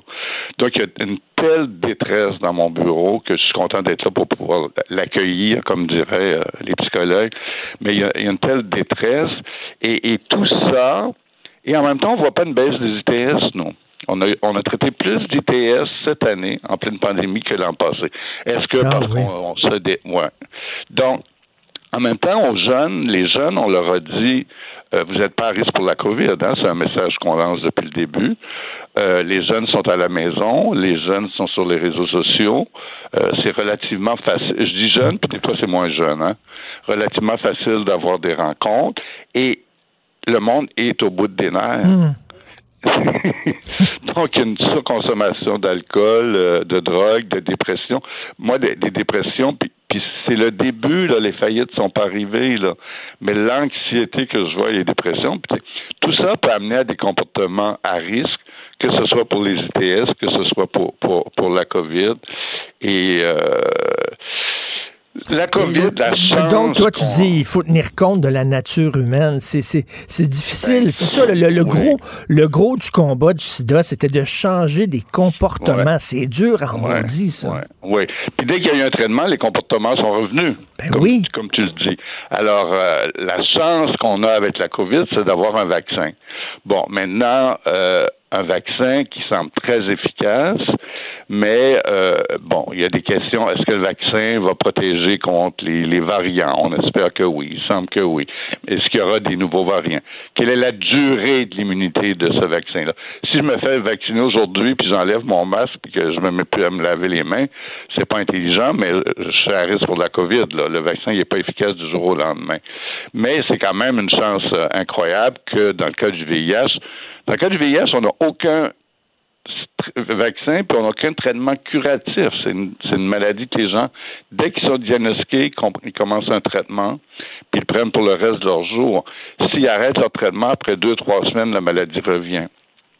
Alors, euh, dans, dans le cas de la COVID, ben, on peut-tu nous vacciner? Moi, là, je suis médecin, je travaille avec des personnes immunosupprimées, je sais même pas quand est-ce que je vais être vacciné. sais. Il y a un petit manque d'information. Euh, on veut être, euh, on, on veut être euh, vacciné le plus rapidement possible. Il faudrait que ça bouge plus vite. La vaccination va lentement. Ben oui, tout à fait. Tu sais, euh, dire aux jeunes, là, di- dire aux jeunes, là, il faut que, il faut pas que vous ayez des relations sexuelles comme ça avec des, tu c'est facile quand t'as, quand t'as mon âge, quand t'as l'âge de François Ben oui, Legault puis de Horacio Arruda, mais quand t'as la testostérone Exact. dans le plafond, t'as 20 Ben oui. ans puis tu bandes au vent, là, à un moment donné, là, de dire, là, euh, va, pas sur. Tinder, là. Oui, puis c'est, une façon pour eux de composer avec un petit peu la solitude et l'isolement aussi. Parce que c'est dur pour moi, j'ai des neveux là, à l'université puis une nièce au secondaire, là. Euh, ils trouvent ça dur, hein, le confinement. Tu sais, l'université, c'était le fun. C'est supposé être le fun, l'université. Là, c'est plus le fun pantoute, là. Euh, c'est, c'est très, très difficile. Mais en même temps, euh, il, il, il faut pas lâcher, continuer de faire. Ce qui, ce qui me manque un petit on a une version très, très infectiologue, là, très virologue. Tous les soirs, là, on a 3, 4, 5 virologues. Euh, super. J'espère qu'ils ont ça au comité à Québec, de pas seulement avoir le point de vue de la santé publique. Je trouve qu'on entend rarement le point de vue des pédiatres, des psychiatres, Hmm. Des, des, des, des autres intellectuels, avoir des visions euh, un petit peu. Parce que si tout le monde se suicide, là, puis tout le monde euh, fait des overdoses là, de, de, euh, de, de crack, puis de ci, puis de ça, euh, ça sera pas plus drôle, plus, beau- non, plus drôle non plus. C'est pour ça que le côté économique est aussi important, puis le côté santé mentale est aussi important. On peut pas juste avoir une vision euh, Hmm, sanitaire. je en a comprends. Il y en a pas une, on est mal pris, mais Et là, t'as vu ça, la direction de la santé publique en Colombie-Britannique disait aux gens qui Ouais. veulent avoir des relations sexuelles de mettre un mur de J-Proc entre eux autres. Non, Elle a vraiment dit ça. Elle a dit, vous percez un trou. La fille disait qu'il faut, il faut utiliser les oui, glory oui. holes. Tu perces un trou, puis comme ça, c'est Ben, sexy, c'est pas, c'est pas, pas que connaître tellement euh, les relations humaines. Oui, mais Dr. Tam aussi d'Ottawa avait dit faut euh, mettez-vous un masque, ne vous embrassez pas, tu sais. Mais on n'a pas dit à personne de pas mettre de condom, hein? Non. Mettez-vous un masque, mais il n'y a, eu aucun message de mettre des condoms. C'est que les ITS n'ont pas baissé pendant la pandémie, en tout cas pas chez nous. Je sais pas dans le reste du Québec, mais c'est sûr que si on ferme tous les centres de dépistage du Québec, ben là, on va nous dire que les ITS ont baissé. Euh, merci, Régent, d'avoir pris du temps de, de nous parler, puis de, de rencontrer tes patients comme ça, puis de les écouter euh, à- à- après tant d'années. Merci beaucoup, docteur Régent Thomas. Merci. euh, Salut.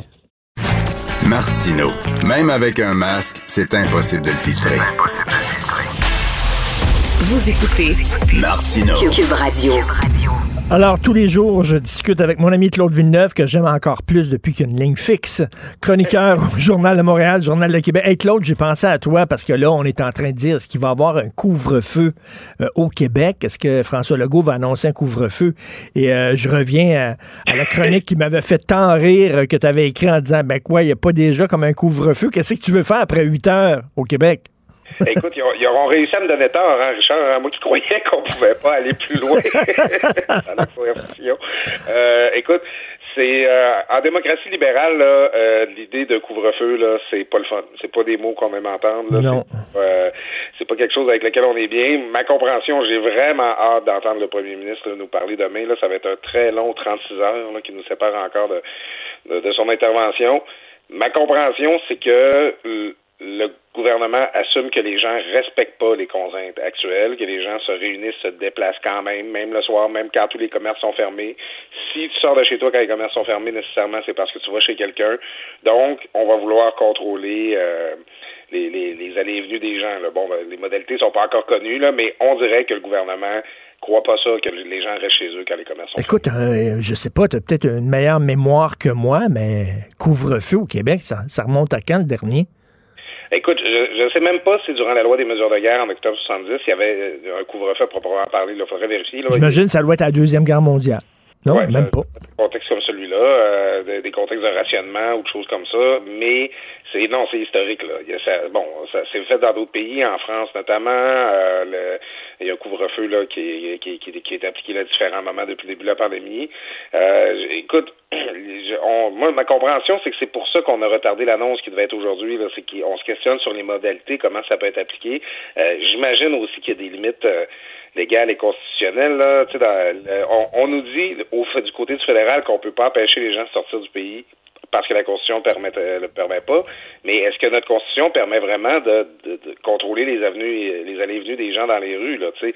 Il doit y avoir des aspects légaux qui sont à vérifier, mais c'est ça, c'est à peu près sans précédent là, dans notre contexte. Écoute, c'est- c'est c'est quand même euh, incroyable. Et je viens de parler avec Régent Thomas, tu sais, le docteur Régent Thomas, qui a lutté contre le sida et qui disait euh, les gens euh, jugent trop rapidement ceux qui respectent pas les consignes. Il dit c'est très difficile de changer les comportements. Lui, euh, il dit quand quelqu'un arrivait puis qu'il avait le sida dans sa clinique euh, puis qu'il avait pas porté le condom, il le condamnait pas, il, il chialait pas après, il le comprenait parce que il, il dit la nature humaine c'est ça, on n'est pas parfait. Il faut comprendre que les gens ils sont ils sont ils sont dépressifs, ils ont l'humeur dans les talons, puis ils avaient besoin de prendre du soleil puis de partir. Au lieu de les juger rapidement, faut comprendre aussi ces gens-là. Est-ce que tu as cette magnanimité? Ben, je trouve que je, pense qu'il y a des gens qui respectent pas les consignes, mais qui pensent les respecter. Je, je, veux pas nommer de nom, mais tu sais, je, je connais des gens dans mon entourage, mettons, là, euh, euh, des, des, des personnes aînées qui sont isolées, puis ah oui, je fais bien attention, je fais bien attention. Hey, je t'ai pas dit ça, le voisin venu me porter du chocolat, je l'ai trouvé assez fin, là. Ah, l'autre jour, je suis allé porter les, les, journaux, là, chez mon frère, là, puis on jasait de ça, puis tu sais, les, les gens, ils, ils, ils, se voient pas aller, tu sais, puis tous les comportements qu'on a, aller chez son voisin, euh, euh, prendre le temps de jaser dans le cadre de porte, tout ça, c'est toutes des affaires normales qu'on fait dans la vie, qui sont Mm. Naturelles, qu'on n'a même pas conscience de, de, de les faire, ces choses-là, euh, quand, quand on les fait. Alors, je pense qu'il y a- beaucoup de gens qui pensent vraiment qu'ils font un gros bout, qui font un gros effort, puis hey, euh, c'est pas par eux autres que le virus va circuler, mais que dans les faits, euh, le, le naturel revient souvent au galop. Puis, je pense que plus ça va aller, c'est pour ça que moi, je suis un peu sceptique face à un nouveau confinement plus long, plus intense. Euh, je me demande jusqu'à quel point les gens vont vraiment le mettre en application. En fait, c'est probablement pour ça qu'on instaure un couvre-feu, c'est qu'on pense que d'eux-mêmes, les gens ne le feront pas. Penses qu'il va sauver les écoles? Parce que François Legault dit Je veux tout faire pour euh, essayer de retourner les enfants à l'école, mais est-ce que la situation est telle que c'est impossible selon toi? Écoute, je vais faire un autre retour en arrière. Euh, en, en septembre, à son retour de vacances, François Legault avait pensé tout haut dans une conférence de presse. Euh, il avait, il disait, je veux pas reconfiner le Québec. Il faut que les écoles restent ouvertes au moins jusqu'à Noël. Euh, je pense que du côté de la santé publique, du côté du gouvernement, on a toujours su que dans le détour des fêtes, quand la, la, la, on serait dans la saison hivernale. Il ne faut pas sous-estimer la saisonnalité du virus, là, comme tous les autres aussi, là, au-delà du respect des règles.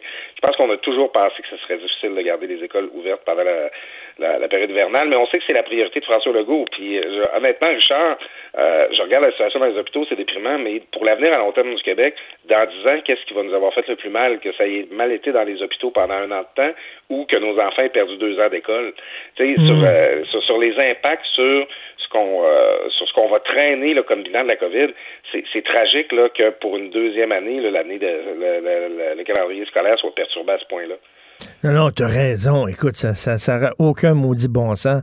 C'est vraiment, comme tu dis, là, tu m'as envoyé tes, tes, tes points là, dont, tu voulais discuter. Et on est rendu au point où le vaccin, c'est la seule solution. C'est vraiment, là, sinon, on peut pas se confiner ad vitam aeternam. faut se faire vacciner au plus sacrant. Puis là, ben, je sais pas ce qui arrive, mais on l'embine en maudit. Oui, puis euh, ça, par ailleurs, je vois des gens sur les réseaux sociaux là, qui se questionnent sur l'efficacité du vaccin. Euh, ça, c'est quoi vos alternatives? Là? Tu sais, je Ben veux oui. C'est tout ce qu'on a là, présentement. Là. Puis ça se peut qu'il y ait des risques, ça se peut que ce soit pas parfait, là, mais moi, j'ai pas envie de rester confiné à jamais. Tu sais.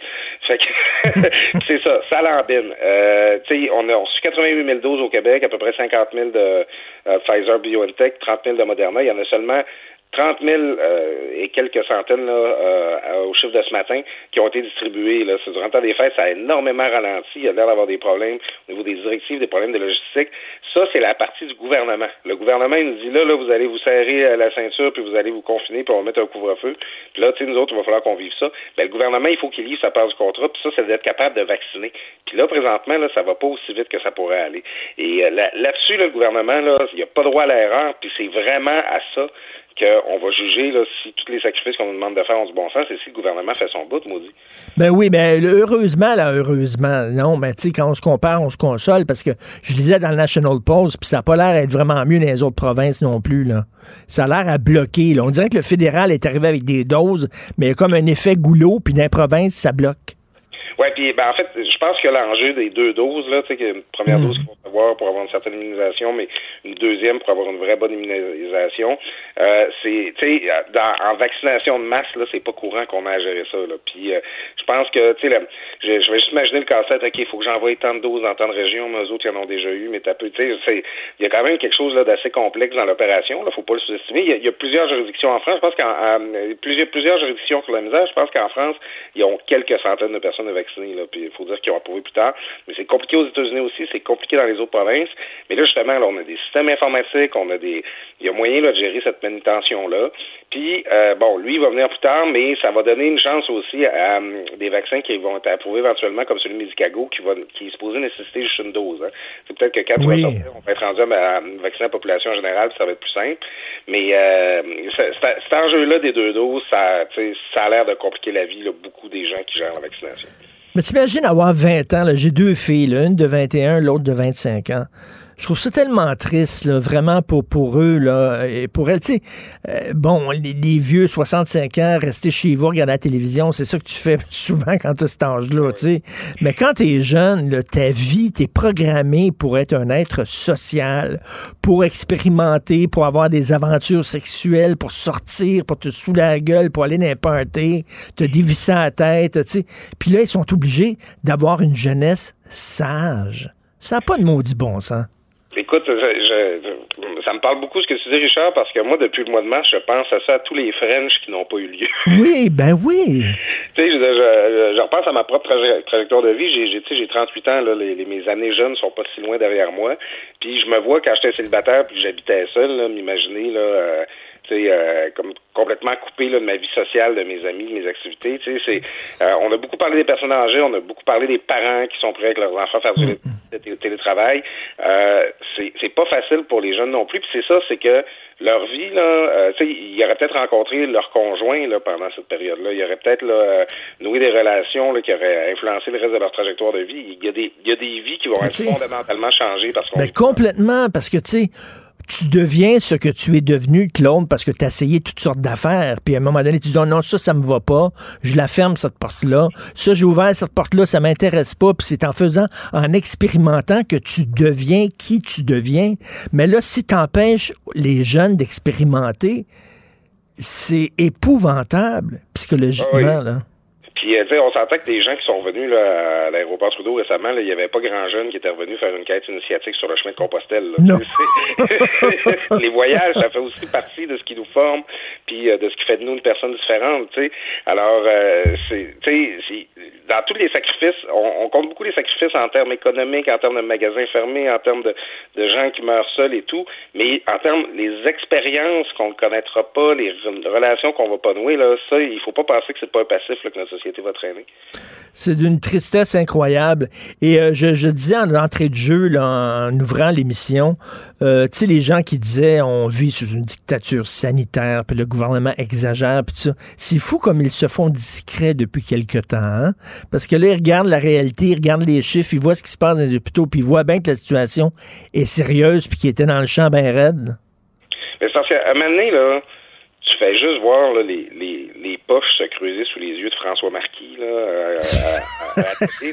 non, mais écoute, le, le, le, gars est à bout, là, il- je pense qu'il représente euh, des gens comme François Marquis, euh, d'autres personnes comme euh, Caroline Quashtan, le docteur Carvais aussi, il y a- y a- on a beaucoup de professionnels de la santé qui prennent un petit cinq minutes de leur temps pour nous parler à tous les jours, puis on, on, on les voit vieillir à la même vitesse qu'un président américain, là, ça a Oui. aucun bon sens.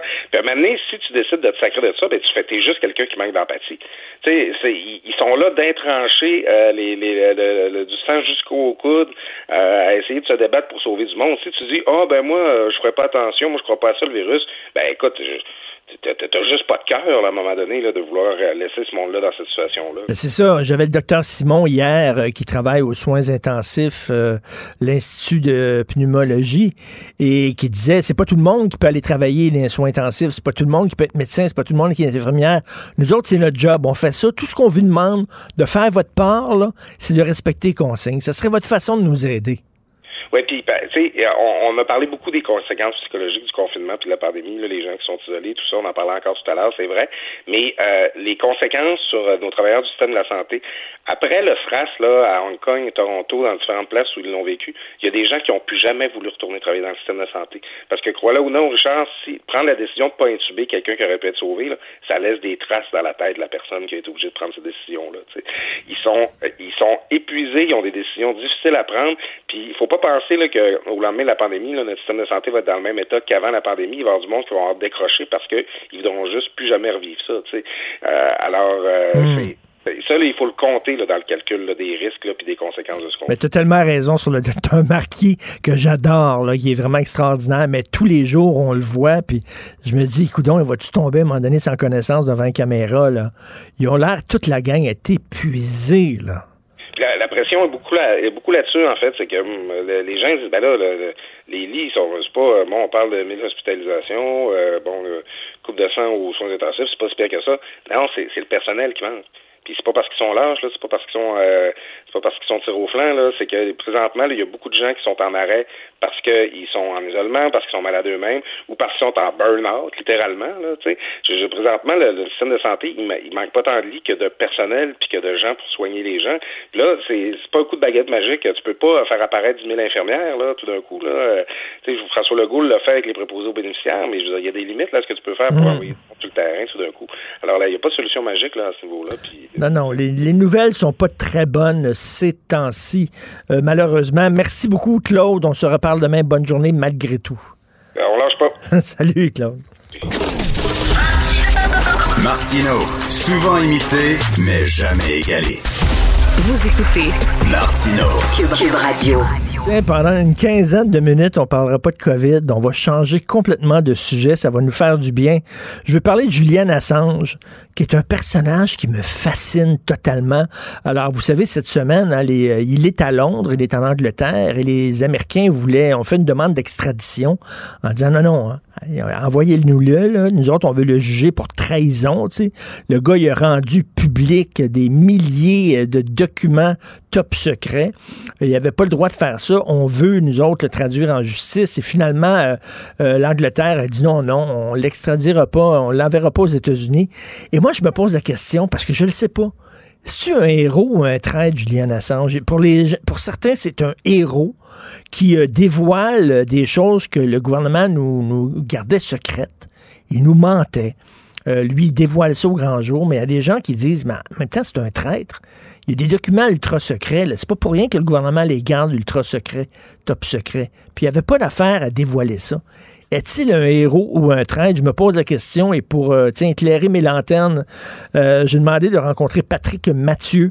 On s'est déjà parlé, cofondateur du Hackfest et expert en sécurité informatique. Salut Patrick. Bon matin. Ben, je vais te poser la question à 100 000 Pour toi, c'est un traître ou un héros, Assange? Ben, l'information qu'il a envoyée, moi, je pense que c'est utile à tous de savoir la même chose que Edward Snowden. Euh, comment dire, à la vue de la loi, c'est un traître, mais en même temps, il n'est pas américain, Assange. Il n'est pas un traître américain. C'est vraiment euh, quelqu'un d'un autre pays qui a diffusé des choses américaines. Fait que là, euh, le, mot traître s'applique effectivement même pas. Effectivement, mais, mais euh, il n'est peut-être pas traître techniquement au point de vue de la loi parce que c'est pas un citoyen américain. Donc c'est vrai que ça pose la question comment ça se fait qu'il pourrait être jugé aux États-Unis alors que c'est pas un citoyen américain? Mais selon toi, est-ce que toi, je sais pas si tu as déjà été hacker? Ben, c'est ce que je fais euh, légalement tout le temps. Euh, fait que je, je suis dans le domaine, évidemment. Là, je suis payé en fait pour tester la sécurité de mon entreprise. Euh, puis euh, Julien Assange vient du monde du hacking et a fait ça dans ses débuts là, pour diffuser de l'information et autres. Puis là, il y a des gens qui disent oui, mais tu sais, par les, euh, entre autres à, à, Singe, ben, on, peut, on peut élargir ça effectivement à Snowden. Il y a des gens qui disent Attends une minute, là, nous autres, on a, on a des espions un peu partout. On fait. Euh, quand tu es un mhm. gouvernement, tu as besoin de faire des choses en secret de tes citoyens. C'est normal. Tu peux pas être hyper transparent. Et là, lui, il décide de, de mettre à jour nos tactiques, nos stratégies, euh, etc. Il n'y a pas d'affaire à faire ça. Il, il, nous met en situation de, de, de faiblesse, de vulnérabilité. Il y en a d'autres qui disent non, non, le citoyen il a le droit de savoir ce que fait son gouvernement. Tu te situes où, toi, là-dedans? Je me situe à la partie du, euh, de la morale. Tu sais, ce qu'il faut comprendre aussi, c'est que euh, en termes de moralité versus loi, tu sais, la loi, euh, quand on recule avec, tout ce qui s'est passé avec l'Holocauste, il avait rendu ça légal. C'est pas parce que c'est légal que c'est moral. puis surtout quand on, va parler de qu'est-ce que Wikileaks avec Assange a euh, réalisé, c'est une vidéo où ce qui tue des civils. Je veux dire. que lui, que lui avait, que lui avait, lui avait dévoilé ça. Oui, exact. Il avait rendu ça public. Là, là où c'est devenu populaire au, début, euh, dans le coin de 2010, je crois. Et à partir de là, ben là, il a reçu euh, beaucoup d'informations de d'autres hackers, de personnes qui diffusent d'informations, etc mais lui est la personne qui est euh, le visage de Wikileaks. C'est pas vraiment la personne qui va chercher l'information puis qui la il la reçoit de d'autres. Ce que tu dis, c'est que, quand le gouvernement, quand le gouvernement se comporte de façon immorale, c'est ton devoir de, de, le dévoiler au monde. Si tu es en possession d'informations qui démontrent que ton gouvernement agit de façon immorale, c'est ton devoir de, de rendre ça public. Eh, exactement. Je veux dire, si vous voyez des choses qui sont hmm. moralement euh, dégueulasses, il faut le dire. Puis, il, faut en parler aussi. Les journaux, les, les, les New York Times, les Washington Post de ce monde, qui cette semaine réalisaient des choses confidentielles par rapport à Trump, c'est le même concept. C'est juste que c'est pas aussi euh, tout le hmm. monde qui est en train d'en tuer d'autres, là. Mais ça reste qu'ils vont faire du dévoilement d'informations, du whistleblowing, autant que Wikileaks l'a fait ce qui rend Wikileaks un peu plus différent, c'est que la personne est euh, Assange, c'est un personnage. Je veux dire, il s'est fait poursuivre, il y a eu plein de, de, trucs un peu bizarres qui se sont passés, versus juste un journal qui est plus un, un, oui, puis à un moment donné, il y a eu comme des allégations d'agression sexuelle, mais là, tu dis, c'est-tu des gens qui ont formanté ça, qui, ont laissé couler ça pour pouvoir euh, euh, affaiblir sa crédibilité, euh, ou effectivement, c'est un agresseur? On savait plus ce qui était vrai, ce qui était faux autour de Julian Assange. Puis, je pense que ça démontre le, jeu du gouvernement dans ça, où ce qu'ils sont capables de discréditer n'importe qui en utilisant d'autres mondes. Je dis pas que c'est la vérité, mais on le saura jamais. Mais en même temps, la poursuite de, viol a été abandonnée totalement. puis si vous regardez, si vous suivez un peu les, dossiers là, légaux reliés à ça, c'était très louche hmm. la manière dont ça a été fait. Donc, ça laisse sous-entendre qu'il y a quand même des jeux de pouvoir en arrière de ça pour faire tomber euh, à Saint-Denis. Tout à fait. Puis Snowden, quand même, il nous a appris que euh, qu'on était surveillé, qu'il y avait des, gouvernements qui euh, écoutaient nos conversations téléphoniques, qui pouvaient même utiliser notre ordinateur pour nous, nous regarder, nous espionner. Ce qui nous semblait, moi, une théorie du complot, mais lui, Snowden est arrivé en disant non, non, non, j'ai travaillé pour cette gang-là. Ils sont en train de faire ça. Donc, c'est important qu'on le sache aussi comme citoyen. Oui, exact. Ben, c'est exactement le même concept techniquement. Je veux dire, Snowden, est, sauf que lui est un traître techniquement par rapport à la loi des États-Unis, mais il a vu des choses qui n'ont pas de sens, comme quoi qu'il y avait accès à des systèmes qui espionnaient les Américains. Parce que techniquement, en termes d'espionnage, un pays n'espionne pas ses propres hmm. citoyens, mais ils sont là pour espionner d'autres pays.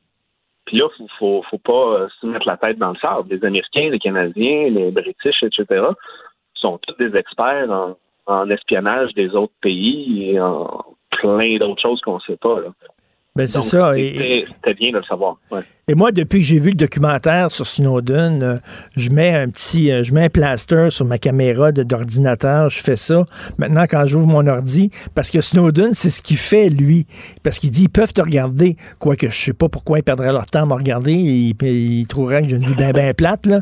Euh, mais, mais donc, est-ce que toi, tu fais ça?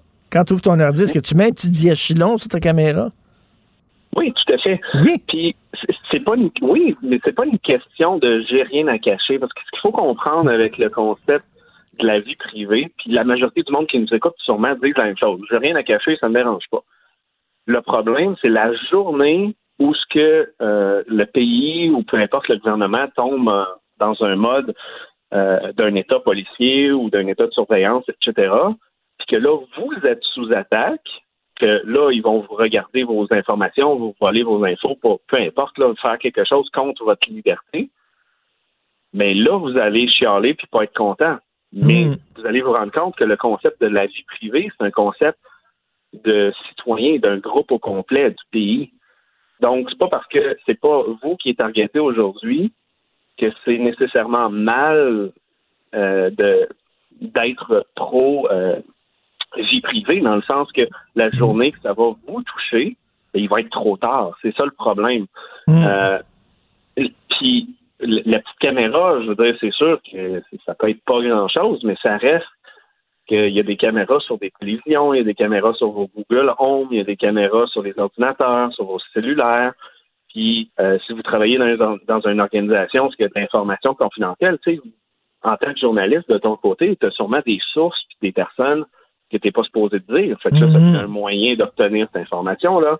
Euh, t'es aussi niaiseux qu'une carte de crédit. Tu appelles, tu donnes ton numéro de carte de crédit au téléphone, ils peuvent écouter.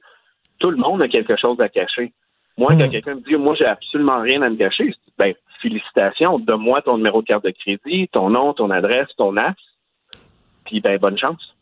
Ben oui, oui, c'est ouais. où il y a des gens qui surfent sur de la porn des fois sur, euh, sur Internet, là, veut dire, des, des qui, C'est une des techniques d'attaque. Ils vont filmer les personnes, puis après ça, ils vont leur dire, bon, ben, donne-moi 2000 dollars, sinon je réalise la vidéo.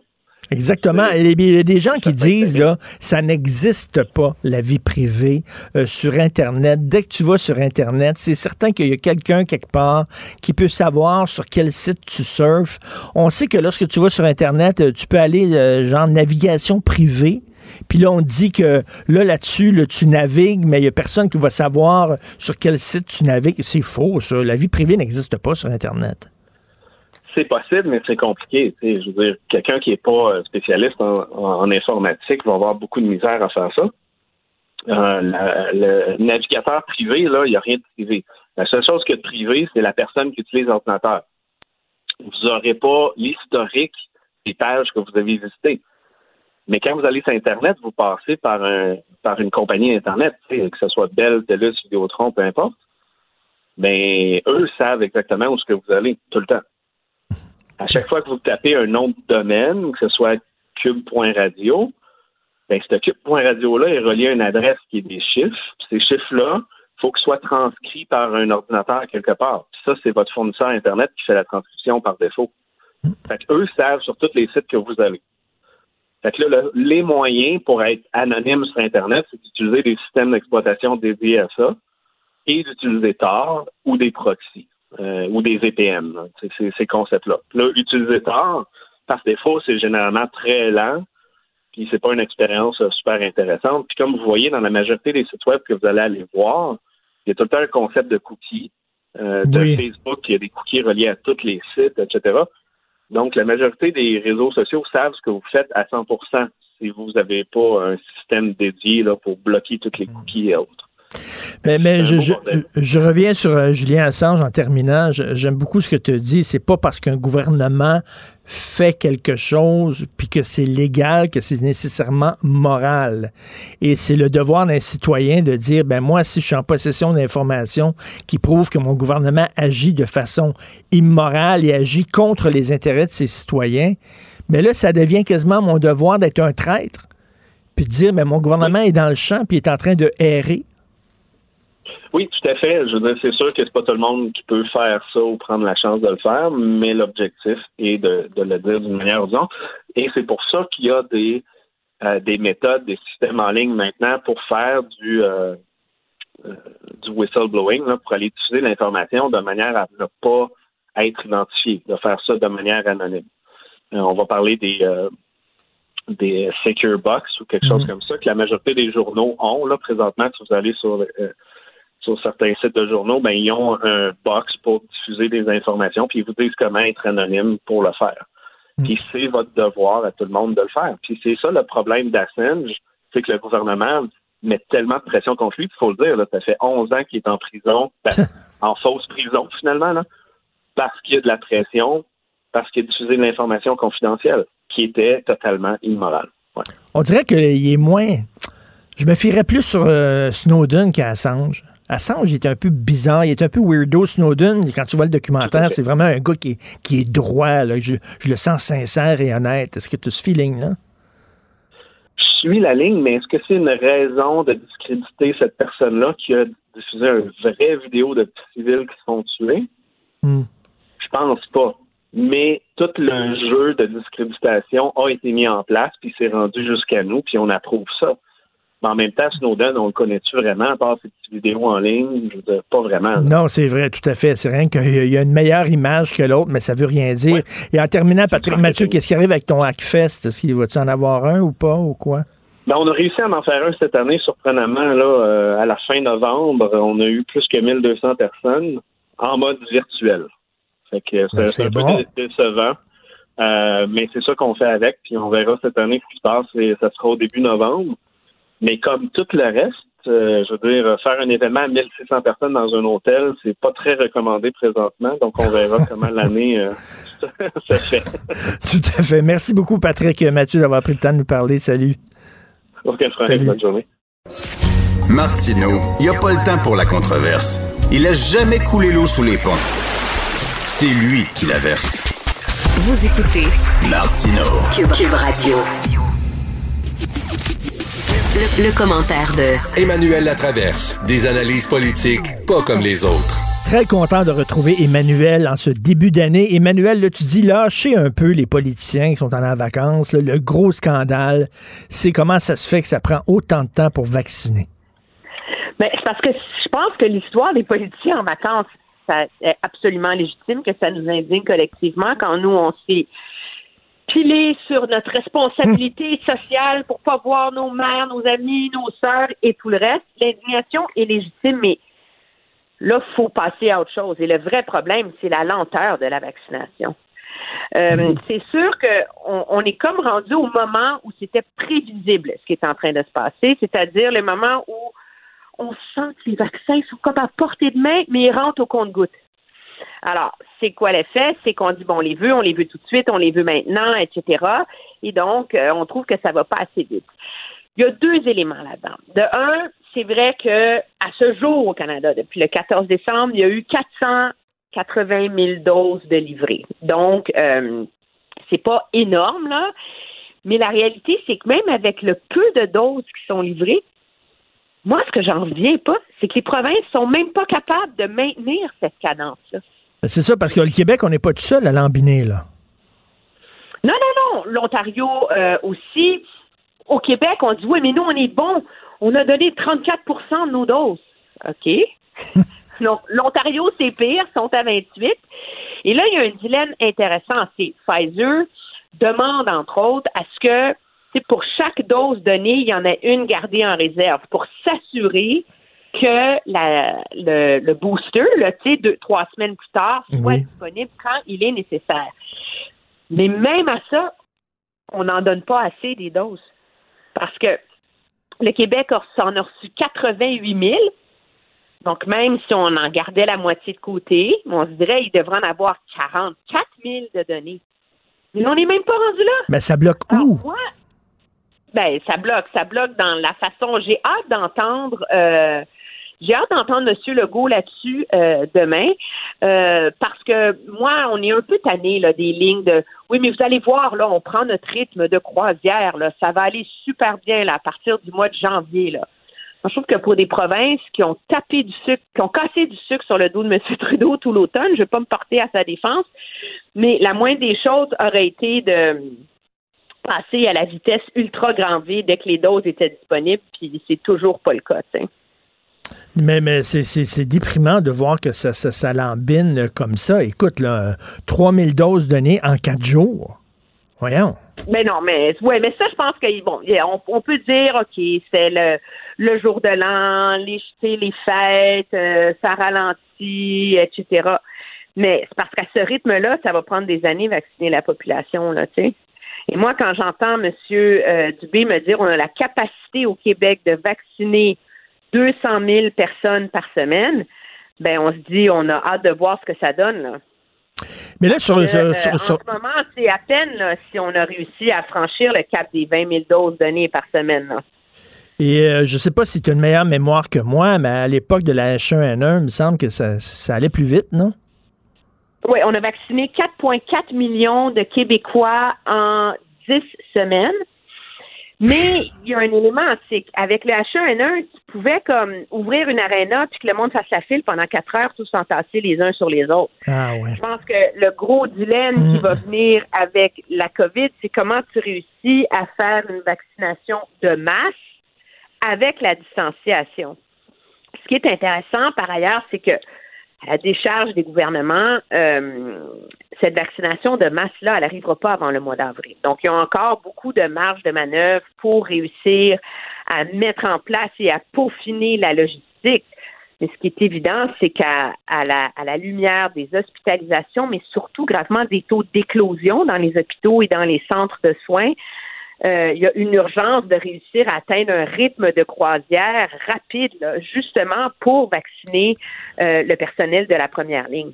Mais là, tu disais justement le Pfizer qui dit il ne faut pas vous donner deux, doses tout de suite. Vous donnez la première dose, on va attendre pour la deuxième. Mais là, tu as vu, les travailleurs de la santé ils disent on veut notre deuxième dose tout de suite pour être sûr que nous autres, on est protégés. Ben, oui, mais Pfizer fait plutôt valoir que parce que beaucoup, tu vois, la, la la Colombie-Britannique, l'Ontario, on dit que eux, ils vont vider leur stock de doses au fur et à mesure qu'il va rentrer. Donc, pour pas avoir des réserves, c'est les, les, deuxièmes doses en réserve pour tout le monde. Mais le risque, c'est que si l'approvisionnement est pas absolument parfait, ben, il y a un risque après 21 jours, la deuxième dose dont tu as besoin pour Mme X, ça soit pas disponible. Hmm. Et plusieurs pays dans le monde commencent à jongler avec ce calendrier-là, à dire, ben non, le fond, on s'en fout de la deuxième dose. Ce qui est important, c'est la première dose parce qu'elle donne quand même une immunité plus importante, puis on passera le pont qu'on sera rendu à la rivière. Le problème, c'est que Pfizer a vraiment envoyé une sérieuse mise en garde à tout le monde hier en disant, écoutez, les amis, là, la deuxième dose, elle est essentielle hmm. parce que c'est elle qui assure une protection à long terme. Hum, hum. Alors, si, on garoche à vacciner tout le monde à la vitesse grand V puis qu'on ne donne pas la deuxième dose. Ça donne rien, ben, donne pas grand-chose. Ben, tu sais, parce que on fait approuver des vaccins par Santé Canada avec des protocoles qui donnent les règles pour que ça marche. Et là, en même temps, parce que tout le monde est hystérique, tout le monde veut régler le problème super vite, là, on va jeter ces protocoles-là par la fenêtre. Moi, j'ai une sérieuse réserve tout avec, cette, fait. Non, je- avec, avec cette approche-là et avec la et, et ça et avec la pression que mettent une partie du personnel euh, de la santé et des experts sur le gouvernement pour vacciner le plus vite possible. Je, vous je travaillais en salle d'urgence et qu'il y avait une éclosion dans ma salle d'urgence, peut-être que je ne dirais pas la même chose, mais je pense qu'il faut avoir la patience d'aller au bout de l'exercice et de bien le faire. Ben, parce que si ça. on la barre, cette campagne de vaccination-là, du prétexte qu'on va aller plus vite, on ne sera pas plus avancé. Donc, le faire vite, mais le faire bien. Écoute, mon fils de 12 ans, j'ai appris que peut-être euh, Ah, il va devoir il va devoir rester à la maison. Euh, il, il ira peut-être pas à l'école le 11 janvier, là, on n'est pas sûr, mais j'ai dit ça, puis il, il était tellement déprimé. Il dit, papa, c'est pas la même chose, étudier avec un ordinateur, c'est c'est plate. Oui, c'est un gros, gros dilemme pour le gouvernement parce qu'on connaît le coût euh, social, le coût en qualité de l'enseignement, euh, psychologique, de reporter l'ouverture des écoles. Mais moi, je pense que si le gouvernement n'est pas prêt à assurer que les écoles soient sécuritaires, que les nouveaux protocoles soient mis en place, que la question de la ventilation soit réglée, à un moment donné, est-ce que c'est pas mieux de reporter d'une semaine aux primaires et, euh, et de bien le faire. Moi, je crois par ailleurs que là où la chose, on ne parle pas beaucoup au Québec parce que le gouvernement dit qu'il fait son possible puis de ne pas s'en faire, c'est la qualité de cet apprentissage à distance. Toi, tu sais ce qu'il fait ton fils aujourd'hui là dans sa journée? Là, il commence aujourd'hui, c'est ça, il commence, je sais pas. Je, sais qu'à 8h15, il fallait qu'il soit devant son ordinateur. Mais Le reste de la journée? aucune idée. OK, moi, je je peux te dire qu'à tantôt. 9h15, il y a une activité d'accueil. À 10h, il y a français. À 10h45, il y a une collation, une pause. À 11h, il y a mathématiques. 11h45, sciences. Midi 30, lunch. 13h30, éducation physique. 14h30, une heure d'apprentissage autonome et avec le professeur disponible. Et j'ai l'horaire de toute la semaine au complet comme ça sous les yeux. Mais éducation physique, c'est quoi? Ben, je sais pas, ils vont être en synchrone, puis leur prof va leur faire faire des jumping jacks, là. C'est pas ça l'enjeu, mais c'est, euh, je sais que ça agace les auditeurs quand je fais la comparaison avec l'Ontario, mais là-dessus, là, en Ontario, le ministère a exigé que de la deuxième à la huitième année, 75% de la journée soit en mode synchrone, donc en direct OK. Pour que les enfants soient accompagnés et les professeurs ont fait un horaire de la journée. Et comme ça, c'est pas sur le dos des parents que revient le fait de faire l'école à la maison, parce qu'avec des enfants de aussi jeunes, là, t'as beau donner des devoirs, s'ils n'ont pas compris, c'est papa, maman qui le fait. Alors, je trouve ça assez, assez fascinant comme approche différente des deux côtés, où d'un côté, au Québec, on dit l'important, c'est le contact quotidien de l'enseignant qui va donner des travaux à faire. Et de l'autre côté, euh, en Ontario, où on a vraiment là, une approche hyper, hyper rigoriste, rigoureuse, sévère. où t'as le prof est là, de- là, t'as le, prof est là à l'écran, puis t'es, t'es synchrone, t'es en direct avec lui. Oui, moi, à, C'est ça. à 9h moins 5, là, j'ai, on s'est installé pour être sûr que, que tout marchait. Puis là, ben, il est 10 h j'ai pas entendu ma fille, la porte est fermée, elle est en train de faire l'école.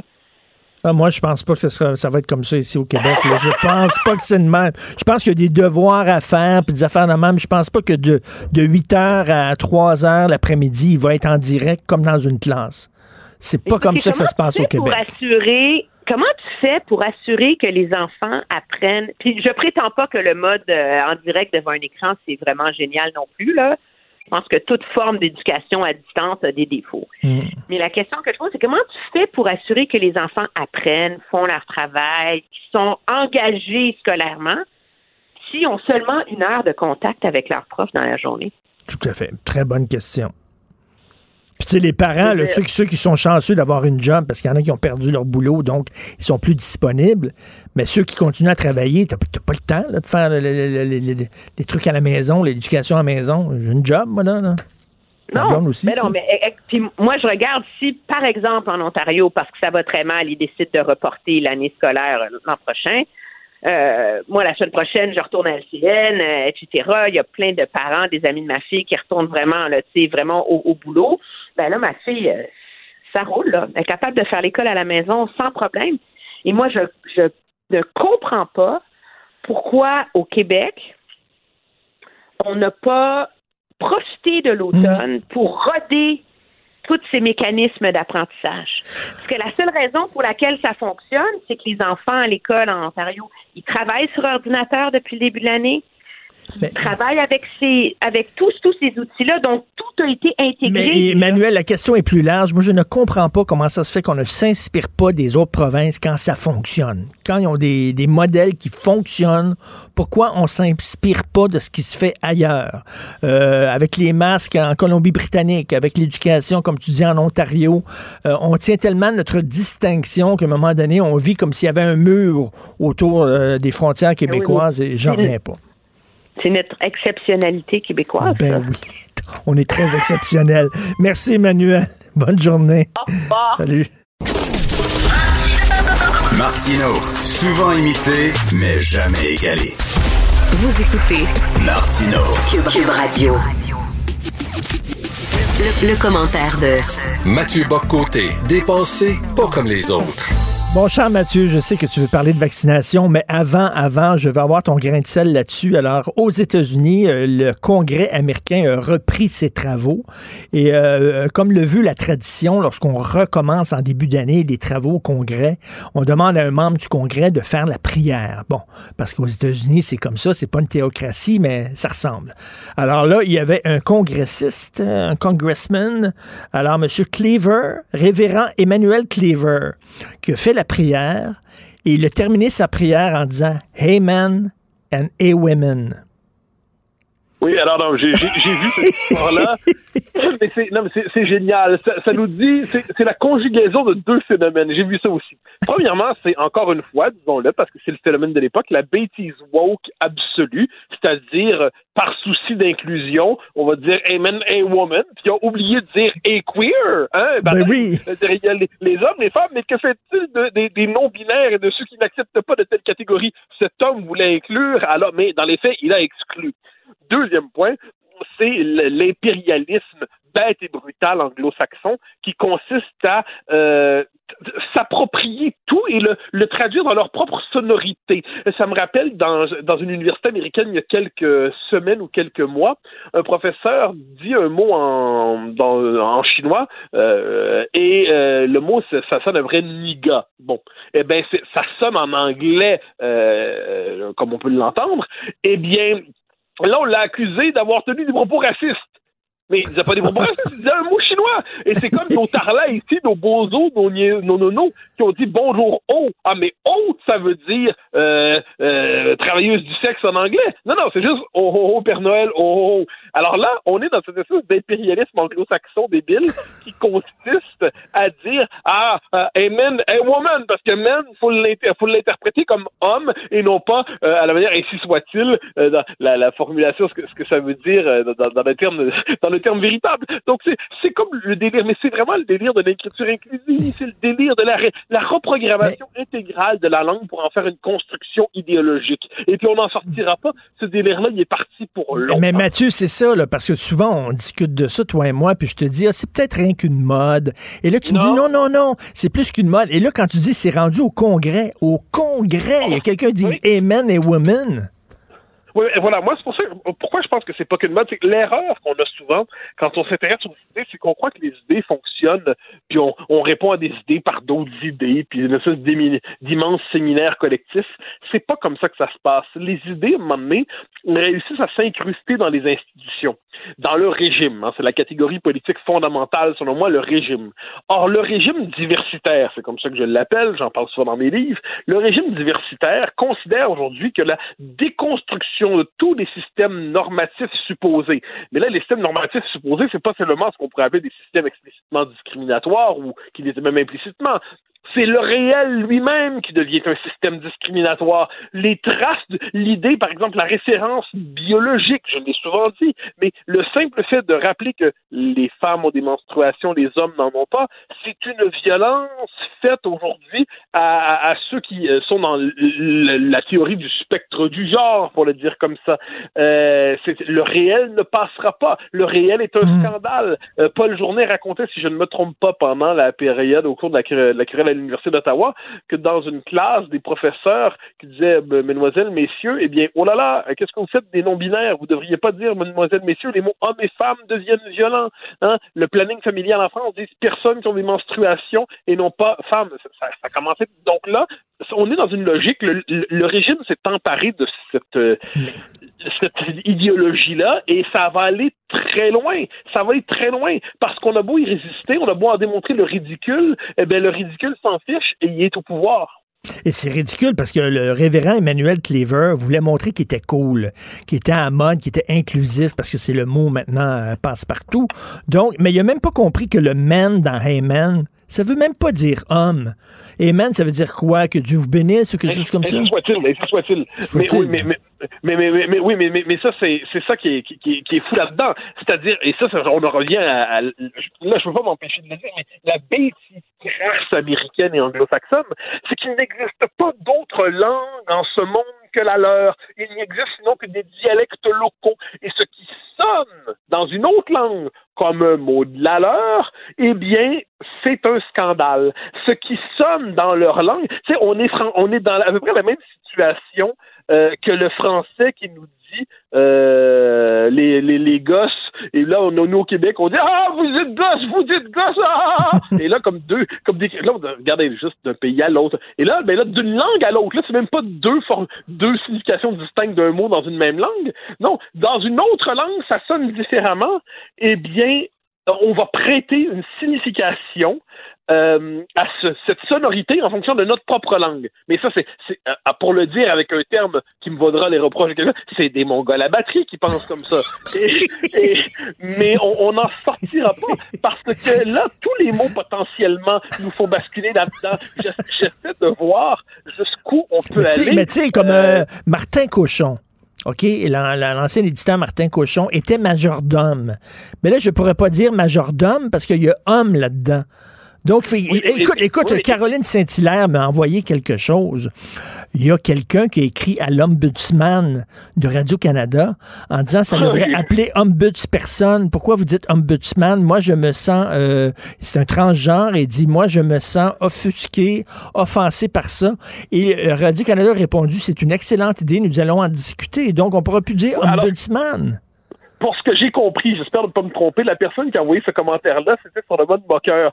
Mais Radio-Canada, pénétré de l'esprit sérieux, dit, oh, quelle excellente euh, remarque. Effectivement, un bout de personne. Et, euh, mais là, c'est que ça, mais ça, ça, ça arrêtera pas. Ça arrêtera pas. Et le, le fait est que faut pas oublier, quand on est sorti de la première partie de la pandémie hein, euh, au printemps passé, une des premières choses que l'administration municipale a senti le besoin de faire, c'est des séances d'admi- de, formation sur l'écriture inclusive. Il faut pas l'oublier. La conversion d'une administration municipale à l'écriture inclusive. Et moi, je disais de manière un peu moqueuse que devant cette espèce de nouveau vocabulaire assuré, où il faut réécrire, il faut reprogrammer idéologiquement la langue française, eh bien, dans quelques mois, il, ça va très simple d'être réactionnaire. Hein, il va simplement écrire, falloir écrire sans faute. Écrire sans faute, écrire sans écriture inclusive, sans, fi- sans, sans foutre un peu partout des points médians, des parenthèses, euh, m'emmener avec des virgules dans le ciel, j'en sais rien. Si on se contente d'écrire correctement la langue française, on sera réactionnaire. Et c'est, c'est, c'est, mais c'est, ça nous ramène toujours à ça, c'est-à-dire on est emporté par un mouvement. Et là, on le voit aux États-Unis, on le voit. Là, ils sont tellement pénétrés par ça que la trace d'un mot devient une signification Mais, mais, mais là, c'est c'est rendu tellement loin que, écoute, même les choses les plus absurdes que tu peux imaginer peuvent se passer. Par exemple, peut-être à un moment donné, il va y avoir un lobby végétarien qui vont dire à Lise Bacon de changer de nom. Mais alors, Parce que ça s'appelle ne Bacon. le suggère pas, ça pourrait arriver. Bon. Ne le suggère pas. C'est pour ça que là-dessus, il faut éviter. Quelquefois, je me dis, ne faisons pas de blagues. Quelqu'un prendra tout ça au sérieux. Il y a quelqu'un qui va nous dire, ah, mais c'était pas une si mauvaise idée que ça, finalement. Et ça, faut voir. que et ça, c'est la grande erreur de ce que j'appelle la droite bourgeoise. À la droite bourgeoise, devant le politiquement correct à, à l'américaine, a l'habitude de dire, oh là là, ce qu'ils font fou, ces étudiants en littérature comparés à l'université du Tennessee ou quelque chose comme ça. Hein? Et là, un moment donné, on se rend compte que les, folies du département de littérature comparée eh bien, deviennent la norme dans le, les départements de ressources humaines. Et là, il y a des formations dans le département de ressources humaines où les gens doivent s'accuser donc de leur biais, biais ratio implicite et leur biais sexiste implicite, et ça va aller très loin. Donc, euh, ce n'est plus un phénomène cantonné. La droite bourgeoise se fait se contente de rire. Mais on n'est plus à l'heure de Philippe Murray. Je veux dire, ce dont Philippe Murray, puis Philippe Murray qui n'était pas la droite bourgeoise par ailleurs, c'était le génial écrivain aristocratique, euh, euh, euh, qui est le, le pamphlétaire génial. Mais là, la trou... maintenant, on est rendu à ce moment où ces idées-là sont au pouvoir. Et ceux qui croient encore que 2 plus 2 égale 4 et que quand on dit Amen, on finit pas en disant A woman, comme ça, eh bien, c'est nous qui sommes aujourd'hui dans l'opposition. Et l'opposition qui a très mauvaise réputation. Et on a beau rire, on a beau se moquer, on a beau tourner sans ridicule. En dernière instance, ces idées-là continuent de progresser.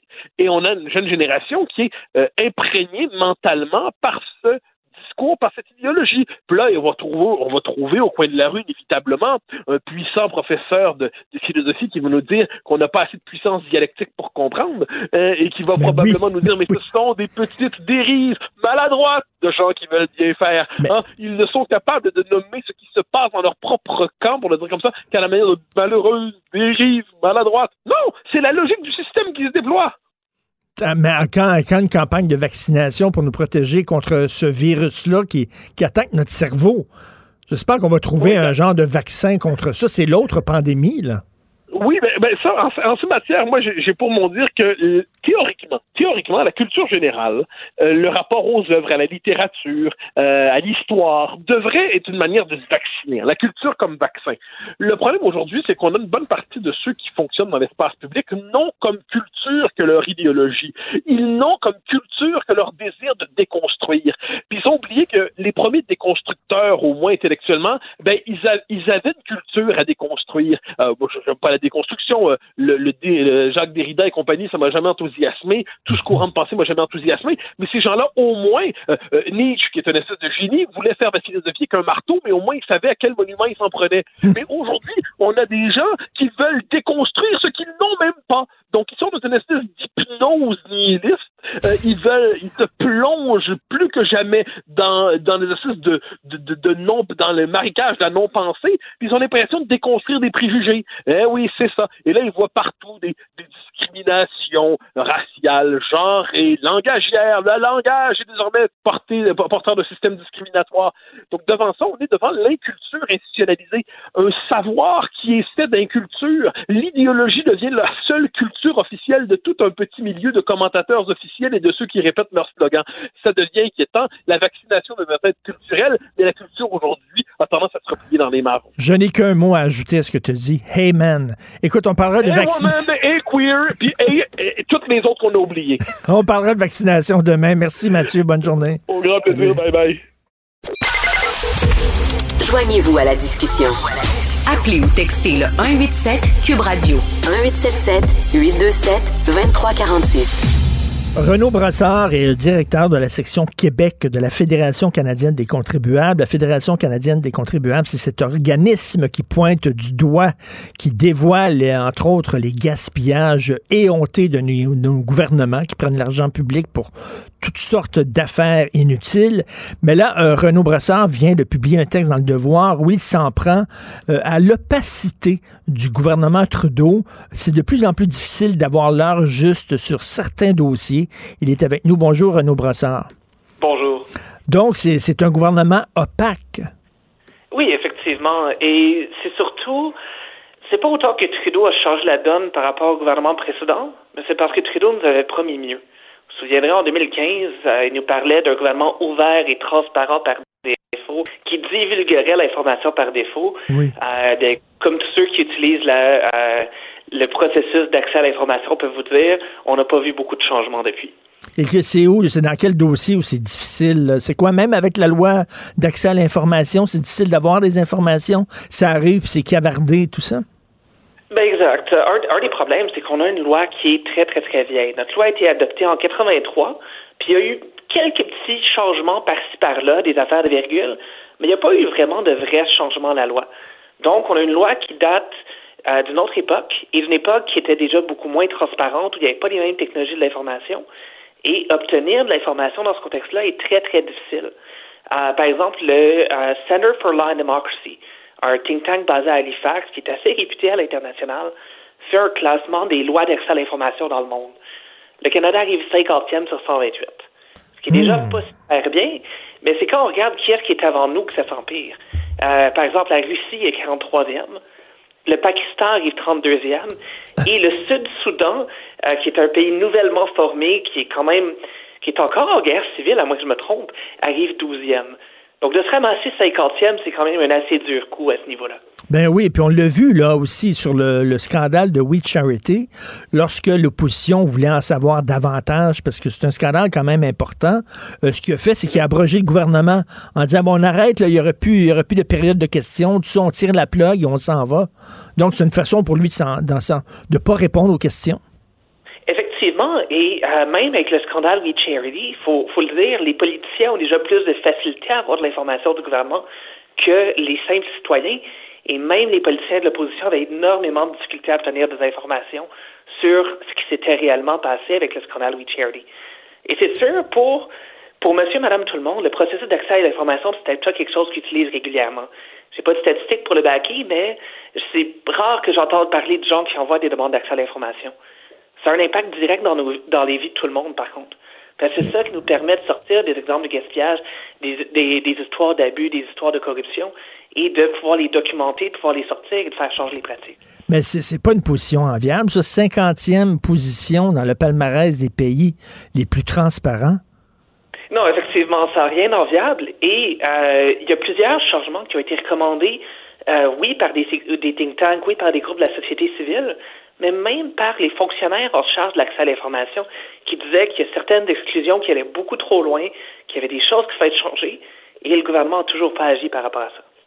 Et donc, c'est quoi? Est-ce qu'il y a certains dossiers où c'est plus, euh, c'est plus problématique ou c'est l'ensemble du, euh, de, de, de, des, des dossiers? C'est sûr que c'est l'ensemble du processus. On peut penser notamment au délai.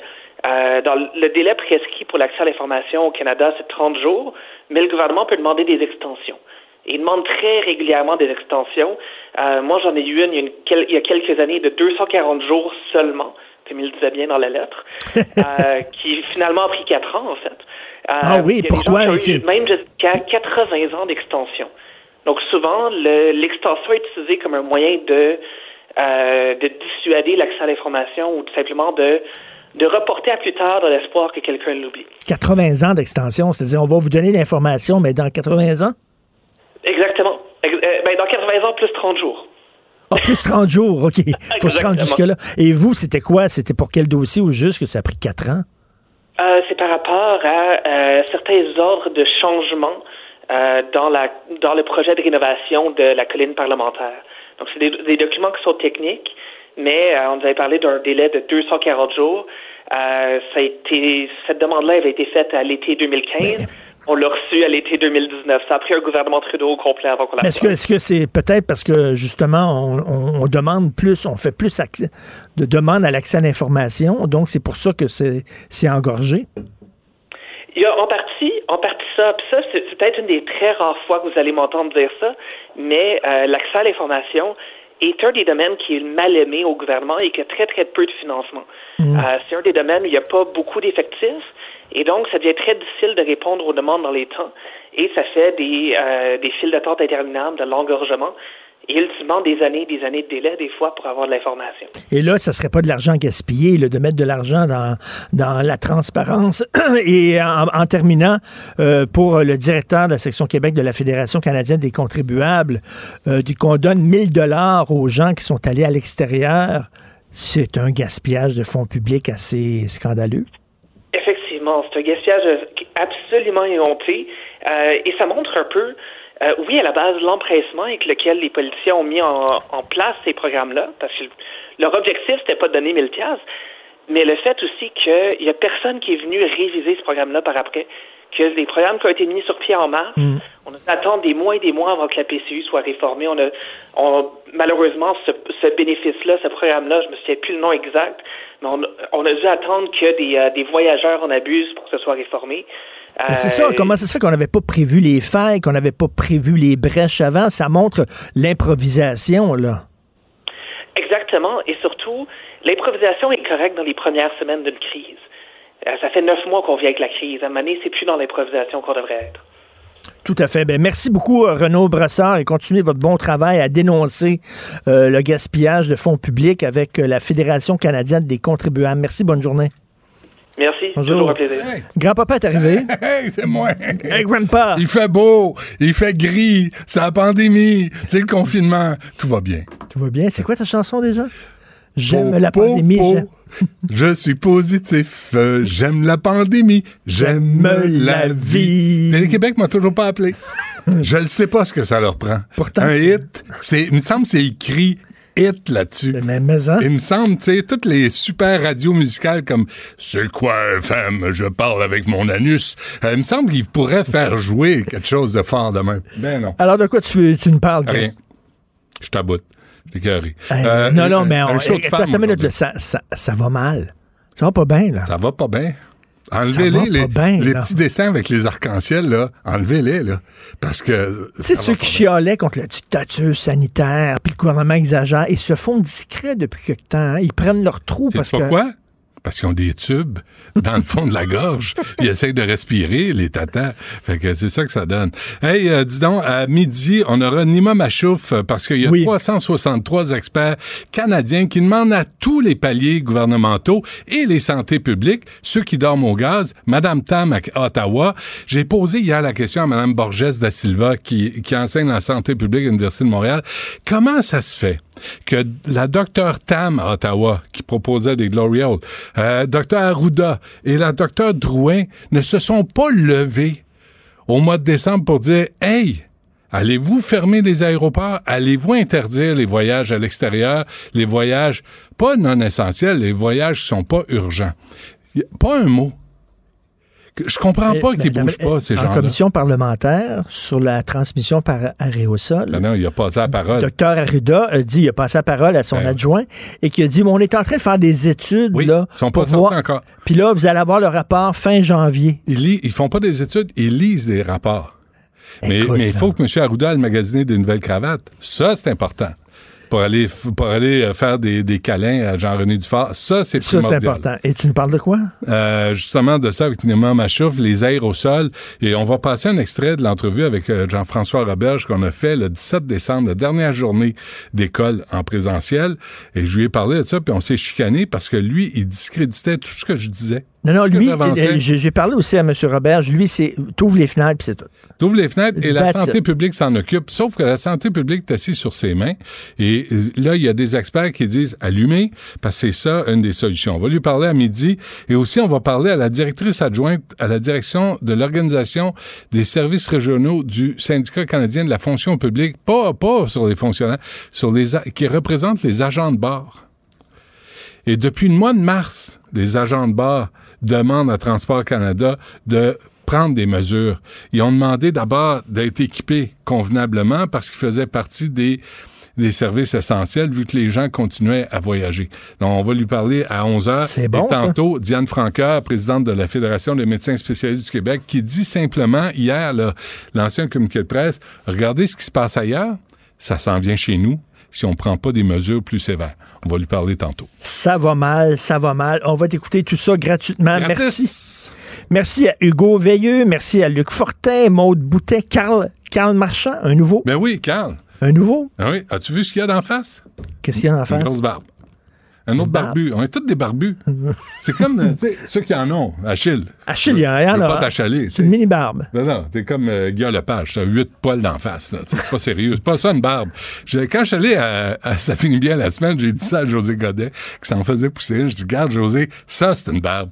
Là, on parle d'une vraie barbe, pas quelques poils hirsutes, là. Donc, euh, bienvenue à Carl Marchand dans l'équipe. Ben oui, absolument. Un nouveau. On est très content de l'avoir, qui nous donne un coup de main. Et euh, merci beaucoup à Achille Moinet à la réalisation, à la console. Et Ouais, on il se là, reparle demain. Il est encore là. Bravo, on veut le garder. Je pense, je pense qu'il je pense qu'il reste. Il reste-tu ou il reste pas? Le pot de vin, que ça a marché, finalement, hein? Il dit qu'il L'enveloppe reste. brune, là, avec le fric dedans, c'est bon. C'est le même, ça marche Québec. Ben, ça- il manquait de français sur le plateau Mont-Royal. il n'y en avait pas assez. Alors, Et on se reparle, nous, 8 heures demain matin. Bonne journée. Cube Radio.